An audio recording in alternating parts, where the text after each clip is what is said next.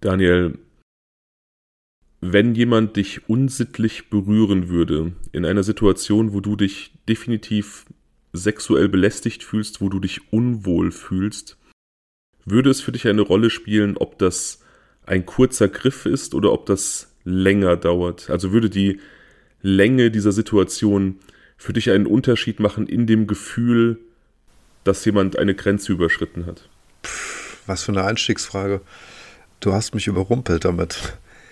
Ähm, so ganz aus dem Bauchgefühl gesagt, wäre natürlich beides komplett überfordernd und äh, unangenehm und äh, wie soll man sagen, hm, oh, mir fehlt das Adjektiv so richtig. Also wie so ein Überfall wird sich das anfühlen. Ich glaube aber definitiv in dem Moment, wenn es halt irgendwie mh, hm, noch länger andauern würde, dann würde sich das halt noch mehr wie so eine Klemme anfühlen und wäre so ein Stück weit belästigend, der jetzt aus dem Bauchgefühl gesagt. Wahrscheinlich kommt es aufs Gleiche hinaus, aber ich glaube halt, wenn man halt merkt, da ist irgendwie an irgendeiner Stelle dann irgendwie Körperkontakt, den man nicht haben möchte und der verschwindet nicht direkt, dann wäre mir das schon deutlich unangenehmer. Ja, ich bin absolut d'accord mit dir, aber wir sind uns ja wohl einig, dass die Tatsache an sich, dass das eine Belästigung wäre, dass man berührt wird von jemandem, von dem man nicht berührt werden möchte, ohne Konsens, ohne Absprache, dass das, egal wie lange es dauert, immer ein Übergriff ist und immer eine Belästigung darstellt, oder? Ja, natürlich. Okay. Klar. Das ist also keine Frage. Ich öffne jetzt mein Getränk und dann werde ich dir erzählen, warum ich mit dieser Frage eingestiegen bin. Okay. Prost. Ist das wohl wieder die Faxe? Mm. Es ist wieder ein Effes. Es gab bei einem ähm, recht bekannten Radiosender immer so dieses geheimnisvolle Geräusch. Ne? Und ich frage mich gerade an dieser Stelle, ob man anhand dieses äh, Sounds des Öffnens einer Dose quasi nochmal die Sorte erkennen kann. Wäre vielleicht was für Wetten das oder so. Hm. Also ich versuche jetzt beim nächsten Mal, wenn du wieder mit Dosenbier um die Ecke kommen solltest, genau darauf zu achten, ob ich raushöre, ob es ein Fs ist oder ein Faxe-Gebräu äh, oder irgendwas anderes. Okay, ich hoffe, dass wir diese Woche vielleicht einfach nochmal aufnehmen und ich verspreche dir, wenn, dann werde ich ähm, wieder ein Dosenbier dabei trinken. Ich, okay, danke fürs Versprechen und ich hoffe auch, dass es gelingen wird. Wir haben ja in letzter Zeit versucht, noch irgendwie früher aufzunehmen, hat aber nicht geklappt. Deswegen große Story an euch da draußen, falls ihr drauf gewartet haben solltet. Jo, jetzt sind wir aber hier. Ich sag dir jetzt schon mal, kannst du schon mal so auf dich wirken lassen. Mittwoch, Donnerstag habe ich frei, vielleicht schaffen wir es ja da. Okay, so, warum bin ich mit dieser. Okay, registriert. warum bin ich mit dieser Frage eingestiegen? Ich bin mit dieser Frage eingestiegen, weil es ein Urteil gab in Italien, in einem Gericht, das gerade in Italien für eine relativ große Kontroverse sorgt und das mich auch ehrlich gesagt relativ fassungslos gemacht hat. Ich glaube, das habe ich mitgekriegt. Ja, hast du mitbekommen? Eine 17-jährige Schülerin. Irgendwie, irgendwas war da, ja. Genau, eine 17-jährige Schülerin ist eine Treppe hochgegangen im Treppenhaus ganz normal und hatte wohl eine relativ knappe äh, Hose an, so Hotpants-mäßig. Und ja. der Hausmeister der Schule hat sie unter der Hose am Hintern berührt. Also hat quasi so von hinten unten in die Hose gegriffen und sie am Hintern berührt. Natürlich entgegen ihres Willens. Da gab kein, war kein Konsens vorhanden. Sie lief ja vor ihm. Er hat diese äh, Absicht nicht mitgeteilt, er hat einfach zugegriffen. Ja. Und er wurde auf jeden Fall freigesprochen oder von dem Vorwurf der sexuellen Belästigung freigesprochen, weil dieser Übergriff nur in Anführungsstrichen circa 10 Sekunden gedauert hat und weil er dem Gericht glaubhaft machen konnte, dass es ja nur ein Scherz war. Und ich denke mir, Alter, was stimmt mit euch nicht? Also, wenn ich mir vorstelle, irgendwie so ein schmieriger Hausmeister würde meiner 17-jährigen Tochter 10 Sekunden an den Hintern fassen und das dann als Scherz äh, deklarieren, dann würde ich ihm auf jeden Fall mal meinen Sinn für Humor näher bringen. Das ist abartig und ich finde es abartig, dass sowas dann in einem juristischen Kontext auch tatsächlich als Ausrede irgendwie durchgeht. Zehn Sekunden können unglaublich lang sein. Ja, also erstmal finde ich zehn Sekunden überhaupt gar nicht kurz. Ähm, ich hätte jetzt eher gedacht, als du mich das eingangs gefragt hast, dass zwei, drei Sekunden für mich schon lang gewesen wären. Und zehn sind für mich dann ultra lang, ehrlich gesagt. Ähm, also davon abgesehen finde ich aber auch, weiß ich nicht, was das für ein Scherz sein soll. Ehrlich gesagt, also es geht gar nicht. Ja, es ist natürlich kein Scherz, Ich, ähm, ich bin auch wirklich fassungslos. Also, ähm, ich, ich weiß jetzt nicht, also italienische Rechtsprechung, wir waren ja noch nicht so oft in Italien im Laufe des Podcasts, aber wir hatten beispielsweise den Fall mit Marta Russo und wir erinnern uns, dass es seitens des Gerichts quasi als Hinweis auf die Schuld der Angeklagten gewertet wurde, dass die sexualisierte Mangas gelesen haben. Also auf der einen Seite so eine Rückständigkeit, was irgendwie so eine Sexualisierung in diversen Medien angeht und so eine totale Konservativität.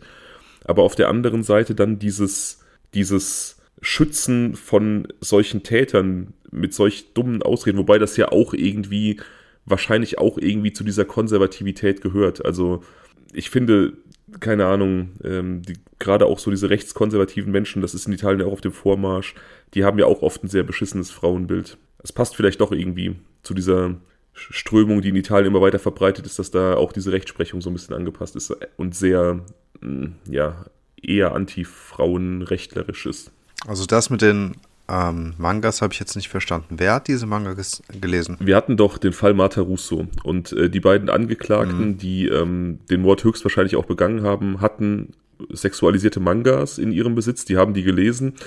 Die, mhm. die wurden von der Polizei gefunden und das wurde vom Gericht als Hinweis auf deren Schuld gewertet, weil jemand, der sowas liest, kann ja auch nur irgendwie abartig sein. Okay, jetzt weiß ich, woher du kommst. Okay, alles klar. Ich habe gedacht, das hätte jetzt nochmal hier mit, mit diesem Fall was zu tun. Ähm, ja, es ist natürlich auch total widersprüchlich, aber unabhängig davon kann man, finde ich, auch Hütchen mit Stöckchen nicht so richtig vergleichen, weil unterm Strich ist es ja so, dass ähm, mal, also jedem logischen Menschenverstand einfach klar sein sollte, dass das ein Übergriff ist, der überhaupt nicht funktioniert ähm, und überhaupt nicht in Ordnung ist. Mal ganz davon abgesehen, dass es hier um einen äh, minderjährigen Menschen handelt, äh, es sich handelt. Und von daher ist es also doppelt verwerflich. Ja, ist es. Ich, ähm, ja, wie gesagt, ich bin da relativ sprachlos. Ich wüsste gern, wieso die Zuhörerschaft darüber denkt. Ich denke, ich werde da auch nach der Folge, wenn die dann irgendwie ein, zwei Tage draußen ist, so eine kleine Insta-Umfrage machen, weil ähm, mich das einfach interessiert. Das ist echt so ein. Also ich finde halt, ich finde, ich finde halt, sorry, ähm, da macht's, es wäre mal zumindest spannend, ähm, ähm, noch ein bisschen mehr von diesem, von der Begründung vielleicht zu erfahren, warum also irgendwie muss ja dann der Verteidiger oder die Verteidigung irgendwas vorgetragen haben, irgendwelche Argumente geliefert haben, die die ähm, Richterin oder den Richter davon überzeugt haben kann oder definitiv überzeugt hat, offensichtlich mh, diesen Hausmeister freizusprechen. Und ähm, deswegen würde mich diese Begründung durchaus interessieren. Also ich finde, wenn man jetzt einfach so die Fakten hört, ist es natürlich absoluter Nonsens, totaler Irrsinn, diesen Menschen freizusprechen. Ich würde aber trotzdem mal unterstellen, dass das keine dummen Leute sind, die da sitzen und die sich was dabei gedacht haben. Ich glaube trotzdem, dass es ein falsches Urteil ist, also verstehe mich da nicht falsch, aber zumindest ähm, mehr ist dieses hat gemacht, wurde freigesprochen, würde mich an der Stelle vielleicht schon interessieren. Ich glaube, dass tatsächlich das aus dieser super konservativen Einstellung herauskommt und dass äh, Frauen sich halt einfach nicht so anstellen sollen. Ich kann dir das kurz ähm, vorlesen. Die, die, hm, war das ein Richter oder eine Richterin? Das war ein Richter. Ich kann dir den Urteilsspruch auch kurz okay. vorlesen. Also tatsächlich ist es ja, so, genau. dass, dass die Verteidigung einfach wirklich nur sich darauf berufen hat, dass der Mann gesagt hat, äh, dieser Hausmeister, es war ja nur kurz und es war ja nur ein Scherz. Das war tatsächlich die einzige ähm, Verteidigungsstrategie. Okay. Und in der, das ist platt. Hm? Und in der Begründung heißt es, das Gericht sprach ihm dem Bericht zufolge ähm, vom Vorwurf der sexuellen Nötigung frei. Sein Handeln stelle kein Verbrechen dar wie der Corriere della Sera aus der Urteilsbegründung zitierte, der Übergriff habe nur eine Handvoll Sekunden gedauert und sei deswegen zwar ungeschickt, aber frei von lüsternen Absichten. ungeschickt, oh. Also ungeschickt, un, ungeschickt ist, wenn man, keine Ahnung, äh, die Treppe Salz runterfällt. und Zucker verwechselt ja. oder die Treppe runterfällt oder weiß ich nicht was, oder die Brille sucht, die man auf der Nase hat und dabei, keine Ahnung, gegen eine, einen Tür, Türrahmen läuft oder sowas. Aber das ist nicht ungeschickt und das ist auch nicht frei von lüsternen Handlungen. Das ist eine lüsterne Handlung nach meinem Verständnis. Ja, genau. Es ist einfach so total abstrus zu sagen, ja, er hat ja an den Hintern gefasst, aber ey, es war kurz, deswegen kann er dabei nicht geil geworden sein. Was ist das für eine Logik? Wenn, wenn, da, jetzt, wenn da jetzt was aufgetaucht wäre wie, ähm, keine Ahnung, er ist gestürzt. Also irgendwas Absurdes, ne? Aber sowas. Ja, und versehentlich mit den Händen dort gelandet. Dann wäre das eine Ausrede gewesen, wo ich mir denken würde, oh mein Gott, wer glaubt da so ein Quatsch? Aber es wäre zumindest noch irgendwie eine Erklärung. Aber es einfach nur zu sagen, es war ungeschickt und nicht lüstern ist ja, ach, wie soll ich das sagen? Das ist an, an Plattheit eigentlich nicht zu überbieten. Ja, vor allem öffnet das ja auch Tür und Tor für irgendwelche anderen Straftaten, solange die so um die 10 Sekunden dauern. Also, weiß ich nicht. Genau, lass das mal, lass das mal ein Präzedenzfall sein. Genau. Für alle Hausmeister der italienischen Schulen, so nach dem Motto, ne? Hoffentlich nicht. Und es muss ja nicht nur ums Begrapschen gehen. Jemandem die Nase zu brechen beispielsweise dauert im Zweifelsfall auch keine 10 Sekunden. Da könnte man ja auch sagen, ja, der Faustschlag von mir, der war zwar halt ungeschickt, aber ey, der war kurz, da war keine zerstörerische Absicht hinter. Leute, stellt euch mal nicht so an, weißt du? Genau, genau, genau. Ich habe versehentlich, äh, keine Ahnung, mit dem Elektroschocker 10 Sekunden zugehalten. so, was so ein Quatsch, ey. Ja, keine Ahnung, es, es hat mich irgendwie, ich hab, es hat mich die Woche so ein bisschen wütend gemacht, als ich das gelesen habe. Ich war, glaube ich, vor drei Tagen oder so. Das Ding ist, wir haben ja schon öfter darüber gesprochen, dass wir so uns unserer privilegierten Haltung im Klaren sind. Also dadurch, dass wir als Männer geboren wurden und als Männer durchs Leben gehen, dass wir bestimmt viele Probleme nicht haben, die die Frauen öfter haben. Also gerade auch so dieser Belästigungsfaktor und ähm, Angst an bestimmten Ortschaften. Aber da wird einem quasi vom Seiten des Gerichts bescheinigt, dass man freiwillig ist für solche Menschen. Das finde ich wirklich ja. bestürzend. Also wirklich bestürzend. Ja, genau. Ja. Aber naja, wir wollen nicht über dieses Urteil sprechen. Es ist zwar auch irgendwie true crimeig, aber nicht podcast-würdig. Ja, schon irgendwie, weil es, wie gesagt, auf so ein gesellschaftliches Gesamtproblem hinweist, aber der Vorfall an sich ist halt mhm. halt eben recht schnell abgehandelt. Ich möchte über einen vermissten Fall mit dir sprechen, also wieder Cold Case. Das wird wieder große Freude bei dir auslösen, denke ich. Äh, tut es. Ähm, und es ist auch ein relativ spannender Cold Case. Ich muss mich ganz kurz entschuldigen bei der Zuhörerschaft, denn ich hatte ja eigentlich so ein bisschen geteasert, dass wir heute Lars Mittank machen. Wir erinnern mhm. uns. Und davor hattest du mal geteasert, dass wir nach Spanien gehen. ja, das ähm, kommt auf jeden Fall auch noch, ja. Okay, Kim. Wir erinnern uns, dass in der letzten Aufnahme ich ja nicht so viel Zeit zur Vorbereitung hatte und ähm, deswegen war Lars Mittank eine der Optionen. Die Zuhörerschaft hat sich dagegen entschieden. Äh, wir haben erst einen anderen Fall dazwischen geschoben, Pascal Zimmer. Und ich hatte dann eigentlich gedacht, okay, ich mache Lars Mittank dann auf jeden Fall als nächstes. Und habe dann auch nochmal abstimmen lassen zwischen dem und einem anderen Fall. Und tatsächlich ist Lars Mittank gewählt worden. Aber bei der Vorbereitung für den Fall habe ich, mhm. ist mir aufgefallen, dass ich den einfach nicht so euphorisch präsentieren kann wie andere Fälle, weil für mich einfach die Sachlage komplett klar ist. Also ich glaube, ah, okay. das Ding ist, als ich diese Liste am Anfang geschrieben habe in meinen ganzen Fällen, die ich präsentieren möchte, habe ich ja so bekannte Fälle weggelassen, haben wir ja schon mal drüber gesprochen. Eigentlich stand Tristan Brübach hm. nicht drauf, eigentlich stand Frau Kliebs nicht drauf. Das kam so ein bisschen durch das, hm. durch das Feedback der Zuhörerinnen und Zuhörer. Ja. Und Lars Mittag stand auch nicht drauf, und zwar aus zwei Gründen. Erstmal zu bekannt und zweitens für mich im Prinzip zu klar. Also geklärt im Prinzip. Ja, nicht geklärt. Der äh, ist, ist ein Cold Case, ist ein vermissten Fall.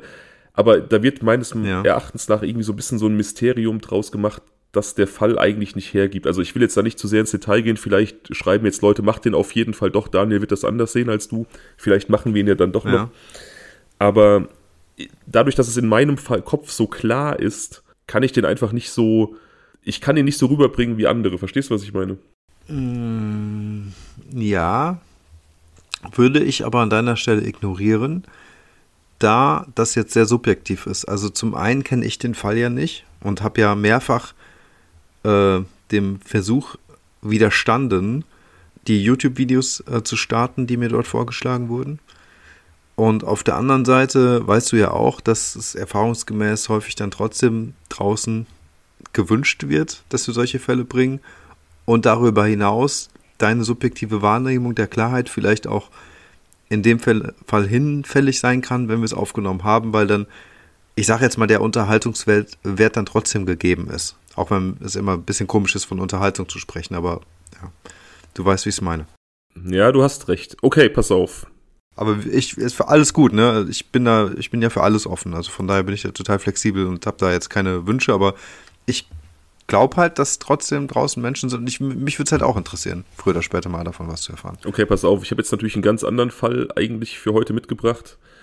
Aber wenn du jetzt sagst, wir machen jetzt doch Lars Mittag, dann machen wir Lars Mittag. Du kannst jetzt entscheiden.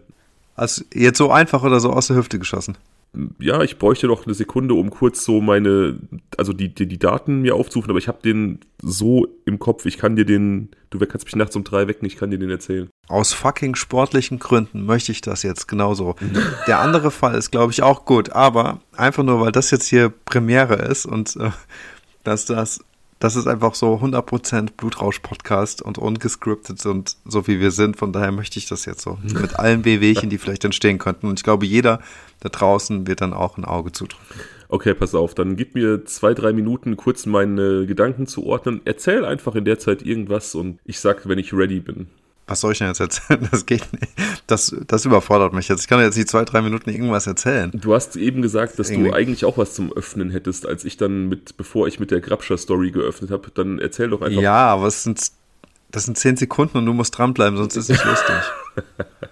Aber wenn du schon willst, dann möchte ich das gerne machen. Also Leute, ähm, ich möchte ein bisschen was aus dem Nähkästchen unserer Freundschaft erzählen. Oha, jetzt wird's. Und zwar ähm, der liebe Fabian. Natürlich, wenn ich erzähle, kann es ja nur um Fabian gehen. Ich finde, das ist auch langsam der Rede wert, so ähnlich wie die Story, als du mir damals Lorna als gute Freundin verklickert hast, also unsere Ex-Mitbewohnerin. Komm, aber ey, warte, der liebe warte, ich, hab, ich hab's gut gemacht, oder nicht? Also jetzt mal ernsthaft. Das, ja. war, das war nett von mir. Das war gut von mir. Das war gut, das war auch richtig so, keine Frage, ne? Also wie gesagt, du hast ja ein Händchen für coole Leute. Hat gepasst. Aber dieses Händchen für coole Leute spiegelt sich nicht in allen Facetten der menschlichen Sinne wider. Und zwar versucht der liebe, gute Fabian mir seit nunmehr fast geschlagenen 20 Jahren, denn so lange kennen wir uns bald, ja, ihr hört richtig, nächstes Jahr haben wir 20-Jähriges, ein und denselben Künstler zu verkaufen, indem er ihn mir immer wieder unter irgendwelchen ähm, Alias-Namen neu präsentiert. Und im Prinzip klingt das immer gleich. Sage ich jetzt, ist natürlich nicht so hundertprozentig so. Der verstellt ganz gut die Stimme hier und da. Aber er versucht es halt immer und immer und immer und immer wieder. Tja, das nenne ich Durchhaltevermögen. Daniel redet so einen Unsinn. so ein unfassbarer Unsinn wird hier verbreitet. Daniel spielt darauf an, dass wir ja beide sehr viele Hip-Hop hören und sehr gerne und ich ihm immer wieder Künstler und Interpreten zeige, auf die ich gestoßen bin, weil ich echt so ja ein ganz gutes Händchen dafür habe, Leute auszugraben, die kein Mensch kennt er unterstellt einfach, dass es immer man der muss, gleiche Man muss dazu sagen, sobald den mehr als 500 Leute kennen, diesen Künstler oder diese Künstlerin, dann magst du sie auch nicht mehr. Legst sie so beiseite, weil die dann zum Mainstream sind. Das ist nicht zwangsläufig so, aber häufig, ja. Ja, okay. Also ich erinnere zum Beispiel an Eminem. Höre ich tatsächlich fast gar nicht mehr, das stimmt, ja. Genau, ja. Aber du hast ihn gehört, als ich noch niemand kannte. Das stimmt, ja. Und jetzt möchte Daniel einfach darauf hinaus, dass er der Meinung ist, dass ich ihm quasi immer die gleichen Interpreten vorsetze, weil die alle recht ähnlich klingen, seiner Meinung nach. Und das ist einfach nicht richtig. Das ist eine dreiste Lüge, die hier verbreitet wird. Und ich verstehe auch nicht, warum du solche dreisten Sachen in die Welt setzt. Genau wie du neulich behauptet hast, ich würde Scooter hören. Also erstens hörst du Scooter und, und zweitens ähm, habe ich, wie, kann ich dir zumindest mal erklären, wie ich auf diese Idee gekommen bin, auf den Gedanken. Das war für mich dann plötzlich glasklar eigentlich. In dem Moment, wie ich drüber nachgedacht habe, so wie ich die, selbst in diese Kategorie mit den, mit den Danksagungen an den Künstlern finde und wer bei mir so potenziell noch auf der Liste steht, übrigens aktuell höre ich extrem viel Apache. Ich finde das mega. Aber das war ein kurzer Rant. Ähm, dachte ich mir, okay, wen könnte der Fabian hier erwähnen? Und dann dachte ich mir, okay, ist eigentlich ganz klar, wen er hier erwähnen muss. Das ist eben Phantomas. Ich weiß nicht, was so der richtige Name ist. Also wir haben natürlich freundesintern einen Insider-Namen für diese Person, aber ich weiß noch, wie alles anfing. Ich weiß noch, wie das erste Lied heißt, mit dem du es versucht hast. Und ähm, ja, es ist immer wieder lustig, ähm, quasi, wenn man so die Links bekommt, die du einem so schickst, ne? Das ähm, erste Lied, ne? Wie, wie du es quasi auf neuer, aus neuer kreativen Perspektive versuchst, das irgendwie neu zu verpacken. Aber die Verpackung macht das, alles Marketing. Das erste Lied, ich, ich weiß, woran du dich erinnerst. Little African Boy, Chief Kamachi. Mhm. Ist aber falsch. Das hast du nur im Kopf einfach wegen dieses griffigen Anfangs. Ich glaube, das erste, womit ich dich musikalisch überzeugen wollte, das war in der Woche, als wir uns kennengelernt haben. Da saßen wir im Unibistro, haben über Musik gesprochen und ich habe dir ähm, eine Benefit-CD gegeben. Ey, das, dazu muss ich was sagen. Ne? Ben, das war eigentlich auch total witzig. Ich habe neulich mal irgendwann, boah, wo war das denn? beim Aufräumen oder so, glaube ich, noch irgendeinen Zettel gefunden von uns aus der Uni-Zeit. Ähm, nein, das war eine CD, glaube ich. Eine gebrannte CD. Und da stand handschriftlich was von dir drauf. Irgendwas mit Benefit und so. Ja, geil. Krass, ne? Ja. Okay. Von Hip-Hop. So, jetzt habe ich drei Minuten, jetzt habe ich drei Minuten geredet. Ich hoffe, du konntest es, dich trotzdem sammeln. Wenn nicht, dann muss, muss ich mir noch ein Getränk holen in der Zeit oder so. Okay, also von Hip-Hop, von unseren Anfängen, von italienischen Gerichten machen wir jetzt einen krassen Cut und reisen nach Bulgarien. Bist, okay. du, bist du schon in Bulgarien gewesen? Jawohl, bin ich. Ähm, vor vier Jahren, 2019. Vermutlich auch in, in der Nähe des äh, Goldstrandes.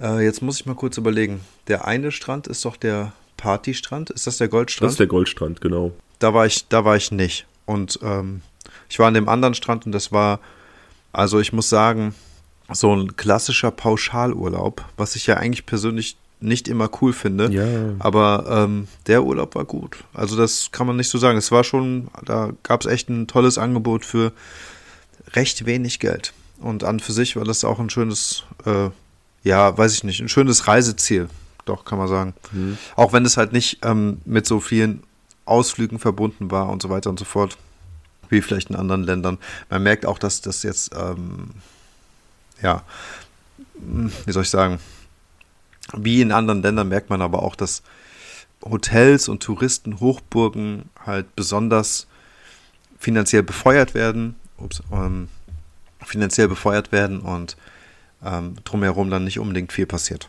Ja, ja, ich erinnere mich sogar düster, dass du diesen Urlaub gemacht hast. Stimmt. Ich habe auch, während ich die Frage gestellt habe, ist mir auch wieder eingefallen, dass ich das ja eigentlich auch weiß. Okay, also Lars Mittank ist auf jeden Fall, hat da nicht einen All-Inclusive Familienurlaub gemacht, sondern er ist tatsächlich am 30.06.2014 mit drei guten Freunden, also drei, ja, so bekannte, aber zwei guten langjährigen Schulfreunden sind die nach Varna geflogen, einer Hafenstadt in Bulgarien am Schwarzen Meer, eben am Goldstrand. Das ist ein, ein Gebiet, das ehemals so als Kurort zu Sowjetzeiten und auch zu ähm, früheren Zeiten genutzt wurde, aber irgendwie so seit dem Fall der Sowjetunion und seit der Euro-Anbindung Bulgariens eher so immer mehr zum Partyziel geworden ist. Also so ein bisschen der Ballermann des Balkans, sagt man auch. Mhm. Da, wie gesagt, zieht es Lars mit seinen Freunden hin. Er ist eigentlich jetzt gar nicht so der Partyurlauber oder der, der ultimative Feiertyp. Er ist eigentlich eher so ein Typ, der ähm, es gerne etwas ruhiger angehen lässt.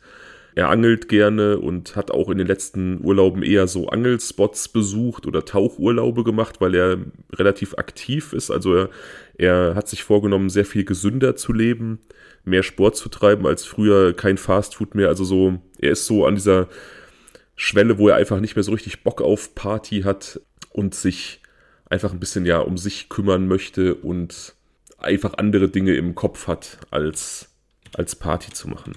Wie alt ist er da noch? 28. 28, okay. Dann ist natürlich so ein Lebenswandel eigentlich auch relativ normal in dem Alter, würde ich fast sagen. Ja, also. Was hat denn der, ähm, was hat denn der vorher gemacht? Ist er jetzt irgendwie zufälligerweise gerade mit dem Studium fertig? Das wird vom Alter ja auch ganz gut passen, oder? Nee. Vielleicht, ne? Hat er gearbeitet, eine Ausbildung gemacht? Genau, er arbeitet als Kraftwerker in einem Kohlekraftwerk in Wilhelmshaven. Also hat er einen guten, sicheren Job und lebt so ungefähr 150 Kilometer entfernt von seiner Heimat, von seinen Eltern ähm, besucht die aber extrem regelmäßig. Also er ist da eigentlich in all seiner freien Zeit, fährt er zu seinen Eltern, denn seine Mutter Sandra ist so ein bisschen, steht so ein bisschen alleine da, in Anführungsstrichen. Lars Vater hatte vor kurzer Zeit einen Schlaganfall und ähm, Lars möchte einfach seine Mutter bei der Pflege entlasten. Und deswegen verbringt er halt sehr viel Zeit zu Hause, ist auch so ein Familienmensch. Ja. Und äh, wie gesagt, nimmt deswegen dann öfter diese 150 Kilometer Fahrt von Wilhelmshaven von seiner Arbeitsstelle ähm, nach Hause auf sich. Ansonsten ist er jetzt auch niemand, der irgendwie ein sonderlich spektakuläres Leben führt. Er interessiert sich, wie gesagt, fürs Angeln, versucht so ein bisschen gesünder zu leben und seine große Leidenschaft gilt seinem Fußballverein Werder Bremen, also ein durch und durch sympathischer junger Mann offensichtlich. Bist du vielleicht Werder-Fan, Fabian? ja, habe ich ja vielleicht schon äh, anklingen lassen hier, dass auch mein Herz für Werder Bremen schlägt. An dieser Stelle gehen ganz viele schöne Grüße ans Worum raus. Ähm, das waren somit die ersten Hörer von uns und Da haben wir ganz viel Unterstützung gefunden. Vielen lieben Dank dafür. Ja, auch von meiner Seite natürlich. Wie gesagt, auch Lars, jemand, dessen Herz für den Fußball insgesamt schlägt. Er spielt auch hin und wieder mal mit, mit äh, Freunden, wenn er eben nicht auf der Arbeit ist oder zu Hause seine Mutter entlastet. Also 2012 hatte sein Vater diesen Schlaganfall, also auch schon einige Zeit vor diesem Urlaub. Ähm, und wie gesagt, er hat sich da einfach auch so familiär pflegerisch einbinden lassen. Hm. Jetzt allerdings treten eben seine Freunde an ihn heran und ähm, kommen mit dieser Idee, dann doch mal so ein, so ein einfach so ein Partyurlaub zu machen. Und ich glaube, Lars findet das ganz gut, einfach mal was anderes zu machen, rauszukommen, Energie zu tanken, denn er hat diese Fortbildung zum Kraftwerker in diesem Kohlekraftwerk absolviert. Also da, er hat da in letzter Zeit auch viel gelernt, um diese Fortbildung abschließen zu können, um so die nächsthöhere Position zu erreichen und eben diese pflegerische Tätigkeit im Familienkreis. Das ist ja auch aufreibend. Das ähm, kann ich aus eigener Erfahrung sagen. Als mein Vater an Krebs erkrankt war, da war ich ja auch relativ häufig dann da und habe mich so ein bisschen gekümmert. Das nimmt einen dann auch mehr mit, als man hm. denkt und als man in der Situation auch merkt. Und so hm. ist er, glaube ich, relativ froh, das alles mal so ein bisschen hinter sich zu lassen und so ein bisschen Kraft tanken zu können, einen Urlaub zu machen mit guten Freunden, auch wenn das halt eigentlich nicht so seine Art von Urlaub ist. Hm, verstehe, ja. Vollkommen richtig. Ja, total. Auf jeden Fall ist gesund, ne? Also Tapetenwechsel rauskommen, generell gesund, die Akkus aufladen und gerade aber auch in so einer Situation vielleicht auch einfach merken. Ja, auch mal vielleicht Party, vielleicht auch mal hohle Party machen, einfach nur weg von Sorgen und Gedanken und Stress und einfach mal freizügig sich gehen lassen, Spaß haben. Also frei, versteht mich nicht falsch, ihr wisst, wie ich es meine. Einfach mal, ja, ein drauf machen. Ja, genau. Ja, genau. Jedenfalls haben die sechs sich ähm, in einem Vier-Sterne-Hotel in Varna einquartiert, aber haben so ein bisschen vor, da eigentlich auch nur zu schlafen. Es ist die Fußball-WM mhm. 2014, also halt auch Public Viewing. Man kann ab nachmittags in den Kneipen schon Fußball sehen. Und hm. die Gruppe verbringt so die Tage eigentlich weitestgehend am Pool, denn es ist sehr, sehr heiß. Es hat so bis zu 40 Grad und da ist natürlich an Aktivitäten nicht zu denken. Lars allerdings geht häufiger mal an den Strand, also trennt sich von seinen Freunden, von der Gruppe und spielt da dann Fußball mit irgendwelchen Leuten, die er trifft. Aber mhm. seine, seine Freunde sind eigentlich eher so, dass sie tagsüber am Pool chillen, so ein bisschen den Kater vergehen lassen und dann halt zum Fußball gucken irgendwann in die Kneipen ziehen und abends ja. und abends dann halt Party machen. Es gibt da auch mhm. ähm, eine Abiturklasse, die Lars kennengelernt hat, mit denen er irgendwie Fußball gespielt hat, die beschrieben ihn als äh, super netten, entspannten jungen Mann und auch ein Obstverkäufer am Strand. Er erinnert sich an ihn, weil Lars da halt immer sein, sein Obst geholt hat und sich dann irgendwie so tagsüber ähm, gestärkt hat. Und wie gesagt, alle, auch außerhalb seines Freundeskreises, alle, mit denen er da im Urlaub zu tun hatte, beschreiben ihn einfach als super höflichen, netten, offenen jungen Mann. Mhm. Also es ist im Prinzip gar nichts passiert jetzt auch in diesem Urlaub in den ersten Tagen, was irgendwie bemerkenswert wäre. Ja, ja ich wollte gerade sagen, das klingt jetzt alles ganz normal und auch, dass er sich jetzt unabhängig von seinen Freunden zum Strand abgemacht hat, um Fußball zu spielen, so cool. Ja, also, auf jeden also, Fall. Er soll Spaß haben im Urlaub, ne? Ja, ich habe es auch immer genossen, wenn ich mit Freunden im Urlaub war, trotzdem irgendwie mit äh, auch mal mit anderen Leuten ins Gespräch zu kommen, so ein bisschen die eigenen Kreise zu verlassen. Ja klar. Finde ich grundsätzlich ganz gut. Lars Freunde haben hinterher dann quasi, als es dann darum ging, sein Verschwinden so ein bisschen aufzuklären, gesagt, dass das Einzige, was ihnen aufgefallen ist, einfach der Umstand war, dass er insgesamt recht wenig gegessen hat in diesen Tagen, die sie zusammen verbracht haben, aber ganz ehrlich, 40 Grad Außentemperatur, da ist der Appetit äh, sehr, sehr eingeschränkt und er wollte ja auch insgesamt ein bisschen gesünder leben. Vielleicht war das einfach ganz normal, also dass er da so ein bisschen sich eingeschränkt hat und sie waren halt auch nicht immer bei ihm. Sie haben das vielleicht auch nicht mitbekommen, wenn er sich da am Strand irgendwie Obst geholt hat. Ne?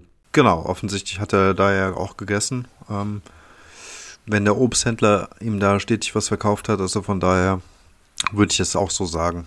Ja, am 3. Juli, also nach äh, drei Tagen, macht sich dann die Gruppe auf den Weg zu einer Bar, die heißt Mystery of Golden Sands und da wollen sie das Viertelfinale Costa Rica gegen die Niederlande gucken. Ein sehr, sehr spannendes Spiel. Ich war an dem Tag auf einer Hochzeit und äh, hab's so nebenbei geguckt quasi.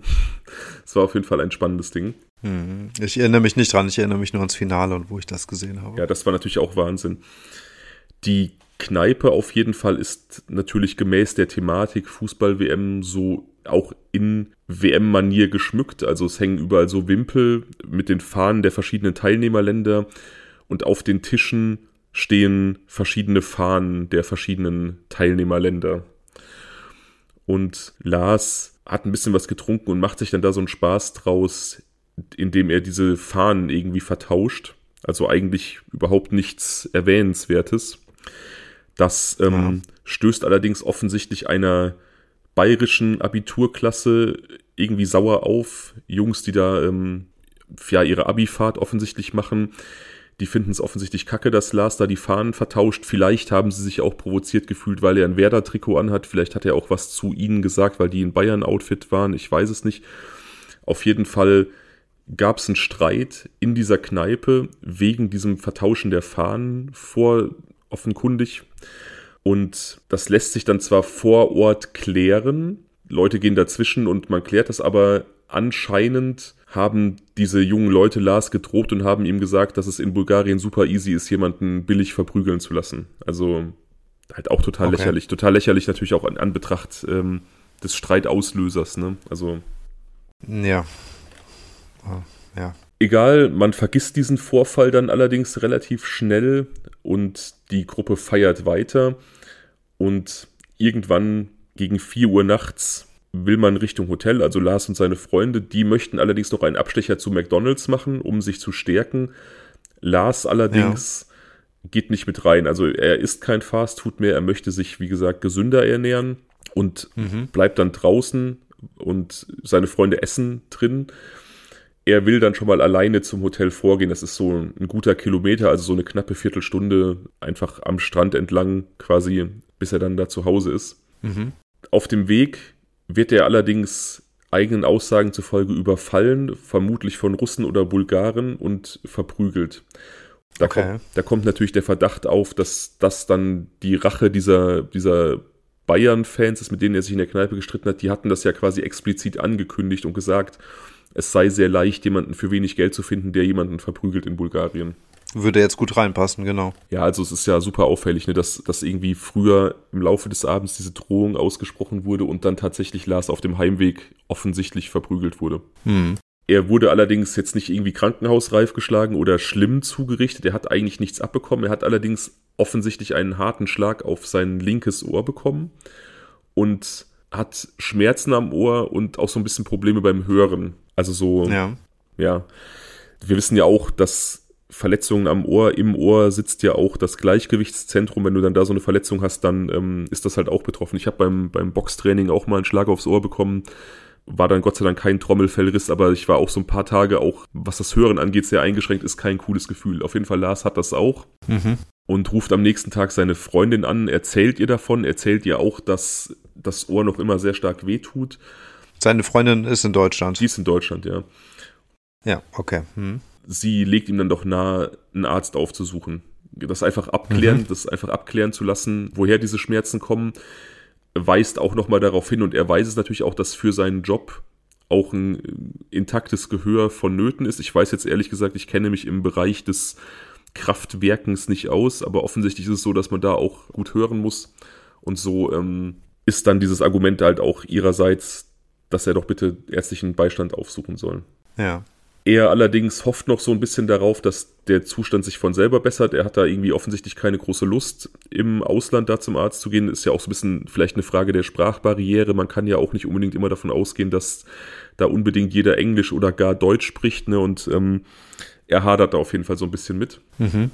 Und verbringt dann erstmal die nächsten Tage weiter mit seinen Freunden. Also die lassen das so ein bisschen ein bisschen ausklingen und er hofft einfach, dass diese Schmerzen sich von selber geben. Ja. Am 7. Juli, also so, ja, wie gesagt, der Übergriff war so in der Nacht vom 3. auf den 4., also in den frühen Morgenstunden des 4. Am 7. Juli mittags müssen sie aus dem Hotel auschecken, also drei Tage ungefähr nach diesem Überfall. Und Lars hat immer noch starke Schmerzen und beschließt jetzt nun tatsächlich einen Arzt aufzusuchen, auch eben verweist jetzt auch vor seinen Freunden darauf hin, dass, wie gesagt, sein Gehör wichtig ist für seinen Arbeitgeber und er einfach da jetzt abklären lassen muss, was passiert. und ja. begibt sich ja mit einem seiner Freunde mit einem Taxi zu einem Arzt, um sich dann da untersuchen zu lassen. Der Arzt diagnostiziert einen Trommelfellriss und gibt ihm ein Flugverbot für diesen Tag. Mhm. Keine Ahnung, wie das zusammenhängt. Ich schätze einfach durch den Druck, der ja auch in so einer Kabine beim Fliegen entsteht. Manche Menschen haben ja auch mit Ohrendruck oder Ohrenschmerzen beim Fliegen zu kämpfen. Vielleicht hätte Frag dadurch. Mich mal. Hast du das? Ja, aber die Hölle. Also Echt? wirklich bei mir ist ganz übel. Mhm. Als Kind hatte ich das und dann musste ich mal Kaugummi kauen, dann ging das, aber dann irgendwann ist es weggegangen. Ich habe Gott sei Dank so gar keine Probleme. Ich habe gestern, ich, ich habe gestern noch erzählt, ähm, früher durfte man ja im Auto, äh, Flugzeug rauchen und das war total paradox. Also ähm, ich habe früher mal geraucht, also zum Glück seit vielen Jahren nicht mehr. Aber ich habe es noch als aktiver Raucher miterlebt, dass man im Flugzeug rauchen durfte. Und das war deswegen paradox, weil es keine Trennwände gab oder so. Es war einfach äh, das ganz normale Flugzeug und ähm, man saß einfach hinten als Raucher und vorne, also der meiste Teil, keine Ahnung, vier Fünftel des Flugzeuges waren dann einfach Nichtraucher.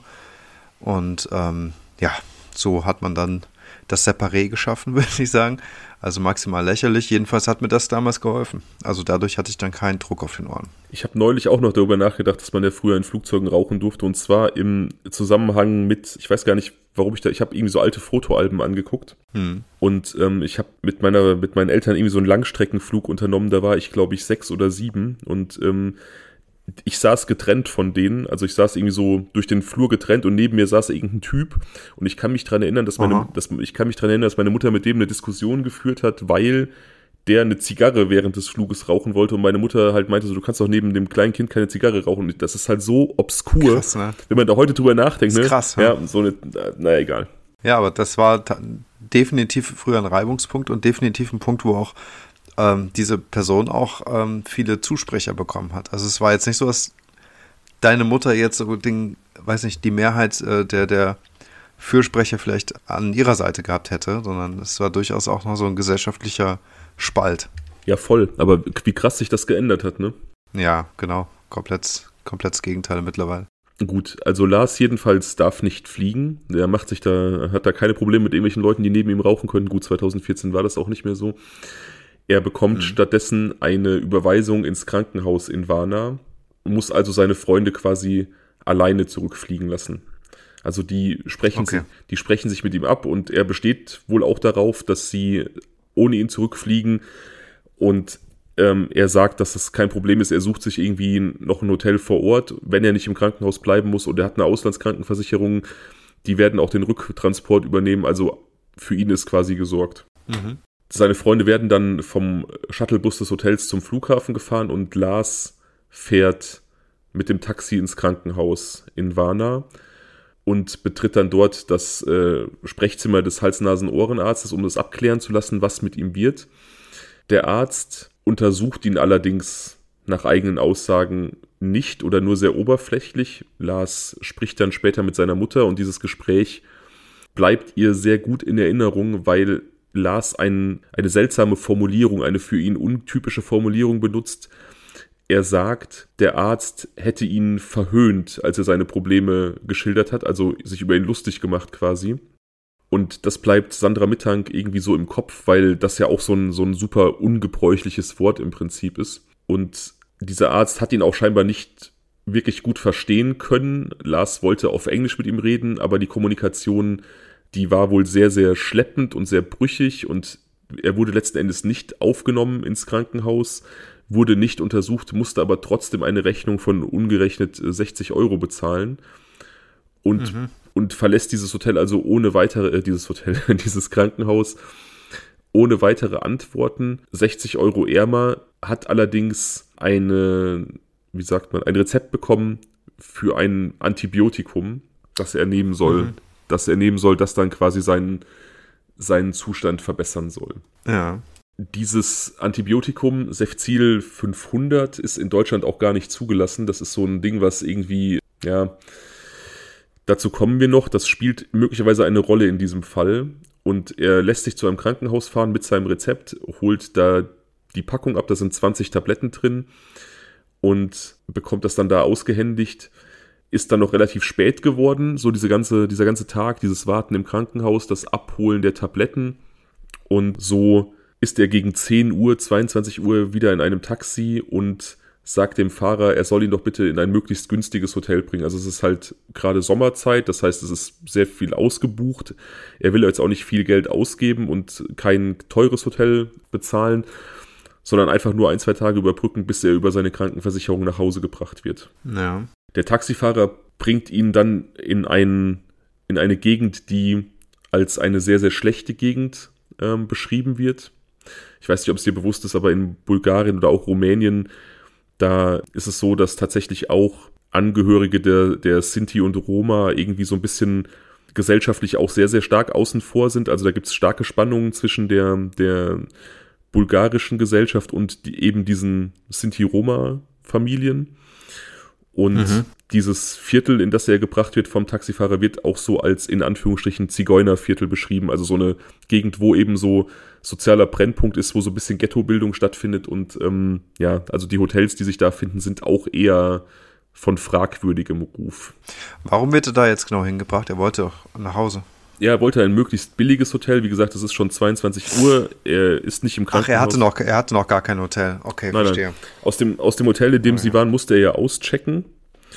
Und er hat sich tagsüber nicht um ein neues Hotel gekümmert, weil er eigentlich davon ausgegangen ist, dass er im Krankenhaus bleiben kann und dann über seine Auslandskrankenversicherung eben nach Deutschland geholt wird. Aber dadurch, dass er eben nicht im Krankenhaus blieb, brauchte er halt einfach schnell ein Hotel. Und mhm. ja, die vernünftigen Alternativen waren wohl auch schon weitestgehend ausgebucht, sodass er dann eben in dieses Hotel Color gefahren wird, was, wie gesagt, keinen besonders guten Ruf genießt. Und auch wenn man sich das dann mal online anguckt, dann ist das auch kein Ort, wo man gerne sein möchte.